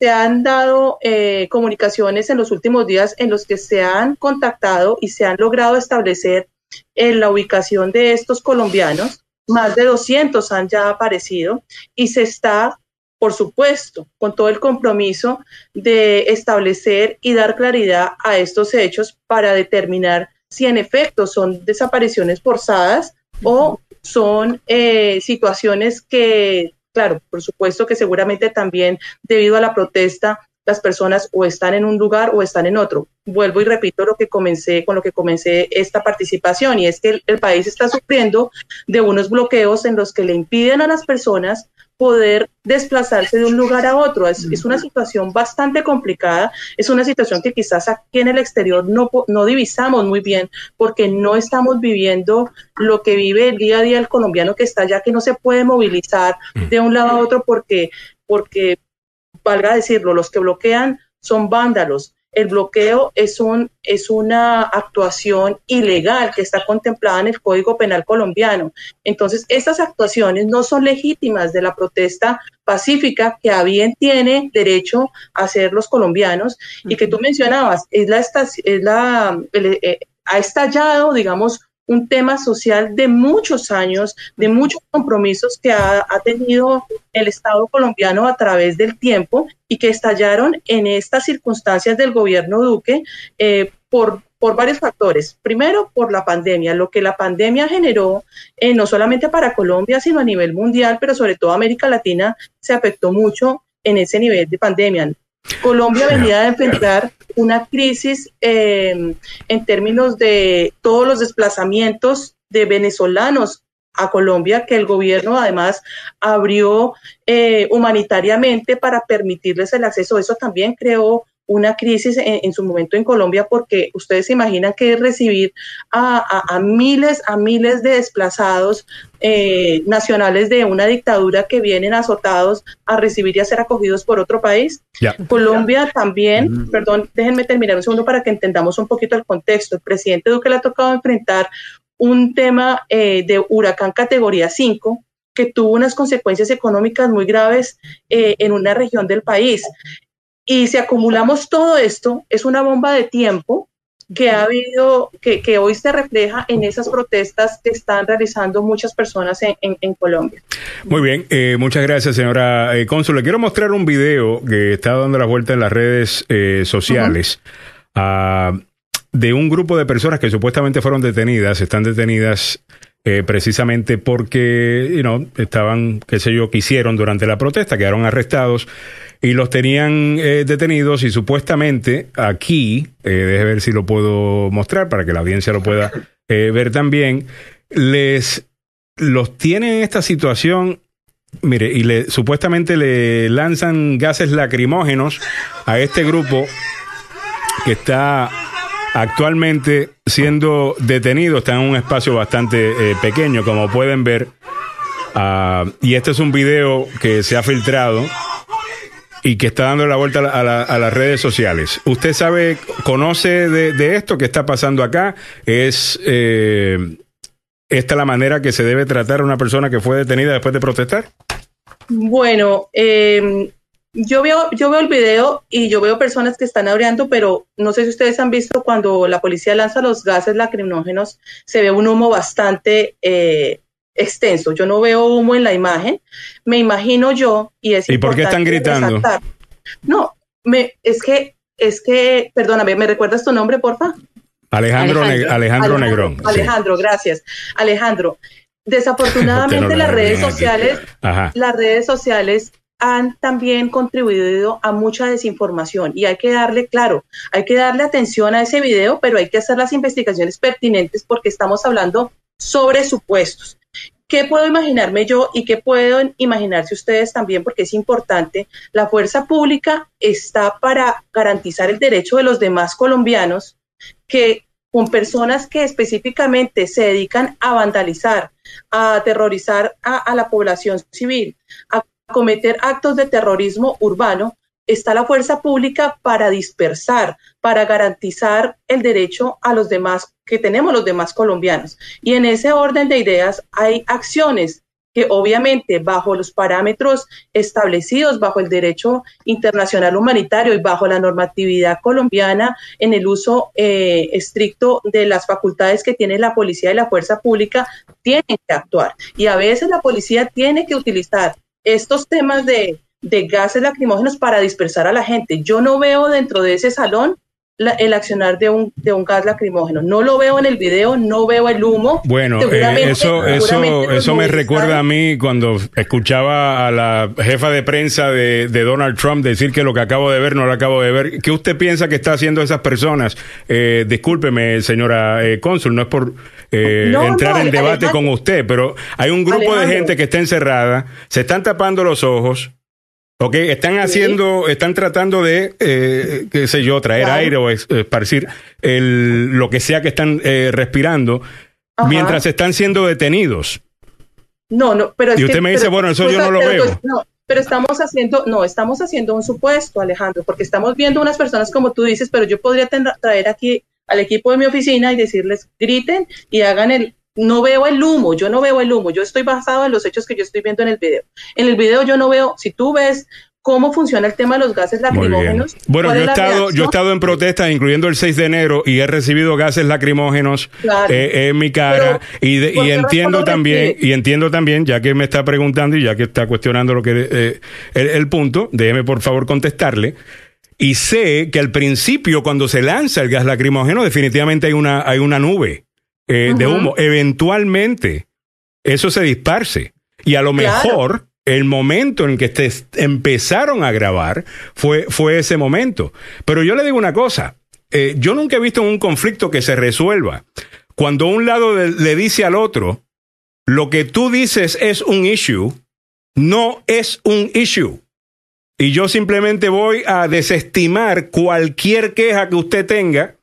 No veo nunca una resolución a un conflicto cuando uno no acepta que el otro lado tiene una queja.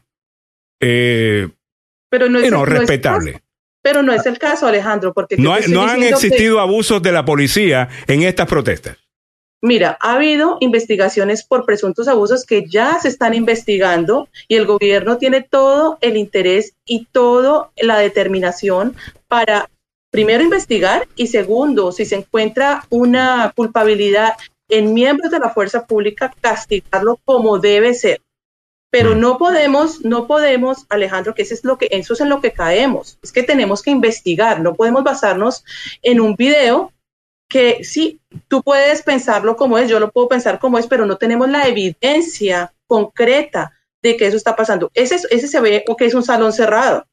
En un salón Sí. cerrado, un, ga- un gas lacrimógeno, primero, no sería una, un, un tema de cómo actuar en, en el dere- en los derechos humanos.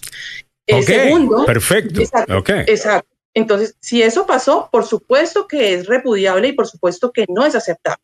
Pero tú me Pero hay estás que mostrando un medio para confirmar, que pero yo- hay que confirmar lo, es lo que usted está diciendo. Eh, Muy bien. Exactamente, Alejandro. Pero sí, que hay que pero de ser, confirmar. porque es que usted, no, eso no fue lo que me dijo al principio, me dijo, bueno, yo no, No. sé si realmente hay gases lacrimógenos ahí, yo no veo eh, Eh, gas habíamos lacrimógeno. estado conversando el día de ayer con la señora sabemos. cónsul y agradecemos el hecho. Yo le dije que eh, vamos a traerla aquí y vamos a eh, primero tener el- la osadía de venir sabiendo de que usted da la parte oficial y que, por supuesto, eh, usted va a dar la parte oficial de, de lo que es el gobierno Claro, y va a haber mucha entiende, gente yes, en nuestro yeah. en nuestro chat y va a haber mucha gente, mm, mucha opinión pública que va a estar, en- por supuesto, en contra de lo que usted esté diciendo y por eso le agradecemos porque aún así eh, ha, ha- ha venido y está participando con nosotros. Eh, no, ¿no? han, no Eh, han hablado pero- de, la, de la parte económica que tiene pérdidas multimillonarias. Solo piensen en esto, lo que está ocurriendo, todo el mundo tiene derecho a protestar, yo entiendo perfectamente,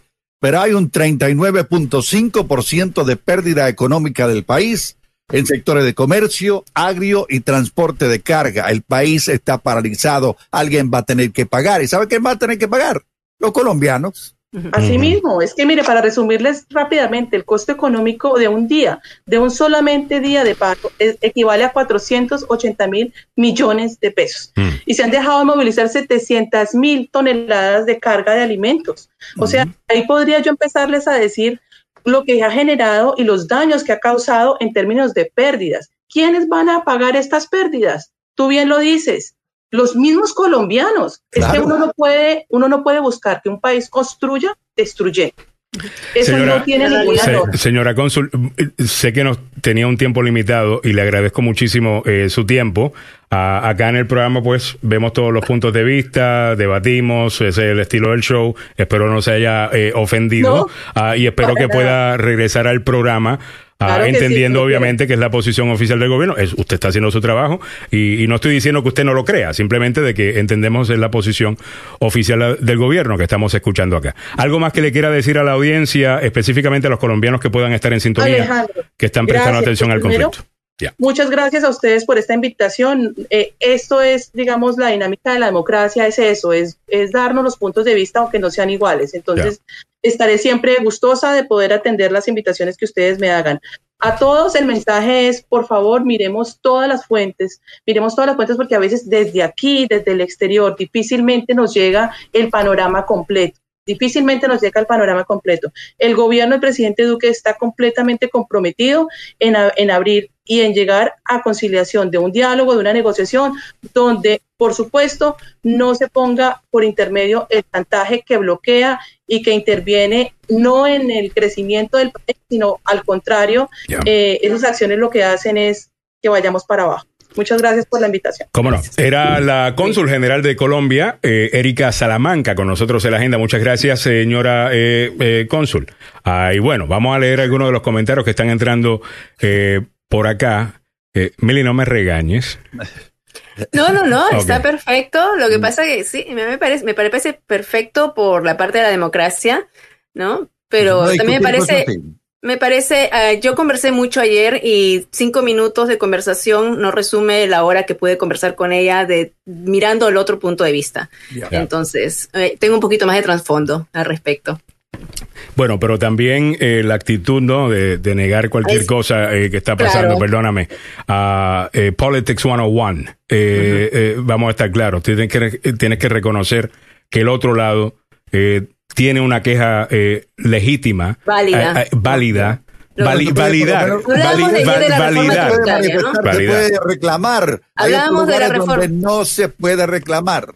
Pero sí, en cuanto a la... en este incluso yo, yo he hablado del otro lado. Incluso en, en que Eh, Eh, bueno, Incluso en que habían retirado la, la reforma y que la reforma incluso tributaria tenía algunas ayudas precisamente eh, para, para la gente más pobre y, y el resto. Eso lo hemos hablado eh, en el show. Simplemente no, no, no, no creo en eso de simplemente decir no, nada Claro. malo está pasando y lo que yo acabo de ver, no lo acabo de ver. Eh, ya. All right, son las nueve de la mañana. Déjame leer otros comentarios por acá. Eh, Antonia Peña dice, eh, espérate, Nancy, wow, es que hay varios comentarios acá. No, Ah, ok, Yesenia Palacios dice, señora cónsul, usted es funcionaria pública, usted está representando un pueblo, no un gobierno. Eh, señora Juan Pablo Cruz, usted debe ser familia de Trump. Con todo respeto, María. Y si Vega dice, qué triste, ciegos por la posición hasta le pasé a ellos a un, hasta que le pasé a ellos son familiares. ellos, sí. Nancy dice, en otras palabras, es fake news. Eh, ya aprendieron del Trump, qué lástima. Esta cónsul no va a aceptar el abuso de la policía. Antonia Peña dice, ¿ves qué mal negociadores son? Dios mío, señora cónsul, respetemos un poco si puede. eh, los abusos sexuales todo lo niegan, no saben escuchar, solo saben hablar. Qué mal representados Me estamos parece, me, en el parece, me, me parece que en cinco minutos de entrevista no, se le está haciendo una, al- algo justo. Me, eh, escuchen la entrevista que le hice ayer de unos 40 minutos eh, y sí, se le habla de todo. Pero es que- es que es el público no está- sobre los desaparecidos. pero, eh, pero es que el público no está analizando la situación completa de Colombia, están Sí, sí, este analizando momento. ese momento sí, que no te deja saber todo lo que ha pasado, pero sí te deja saber cuál es mi estilo de comunicación Ya. y cómo contesto si algo no me está gustando. Y yo creo que eso es lo que le molesta a la gente porque puede tener razón en lo que está diciendo, pero si me lo dices de esa manera, no sé si Sí, te voy se a... pierde negociación. Eh, se pierde me- la Yo negociación. saber que yo creo que es eso. Yo, no, yo creo que incluso la gente que puede estar criticándola pueden estar de acuerdo incluso con la posición de lo- del gobierno eh, oficial. Quizás fue eso. Bueno, quizás fui yo que le puse ese video y no le gustó. Alejandro, yo quiero saber. Lo más seguro que fue culpa mía. ella. ¿Ah? ¿Qué dice I, Carlos? wonder what list you got on.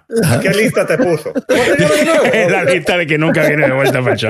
Eh, eh, pues right. al final del día eh, no es, bueno, no- mi trabajo no es ser amigo de, de, de, de- de nadie realmente. O sea, es hacer preguntas y hacer la gente pensar y, y para eso tenemos a Mili y a Samuel, que son mucho más sociables que yo.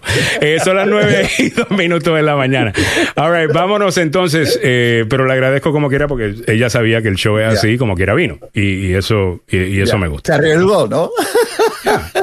claro, y hay que decir algunas cosas que también están apegadas a la verdad. Obviamente la gente tiene derecho a reclamar, tiene derecho a protestar. Eh, no tienen eh, derecho las autoridades a darle una pela, a, a darle una paliza a la gente. Es Ni la gente no. tampoco atacar a la policía de la manera que algunos lo están haciendo. Total. En las pérdidas políticas y económicas son gigantescas, man. Son gigantescas. sí. Y no lo van a pagar los que están eh, tirando piedras, no va a pagar la policía, va a pagar la gente. Y es ahí donde, eh, ¿qué te digo? Hay una preocupación. Ah, a mí no me gusta esto. Muy bien. Eh, bueno, nos tenemos El que ir. pueblo Fue un colombiano placer. es el que sufre a las finales. Sí, Es- al final, eso, eso sí, es así. sí. Son las nueve y tres. Nos tenemos que ir.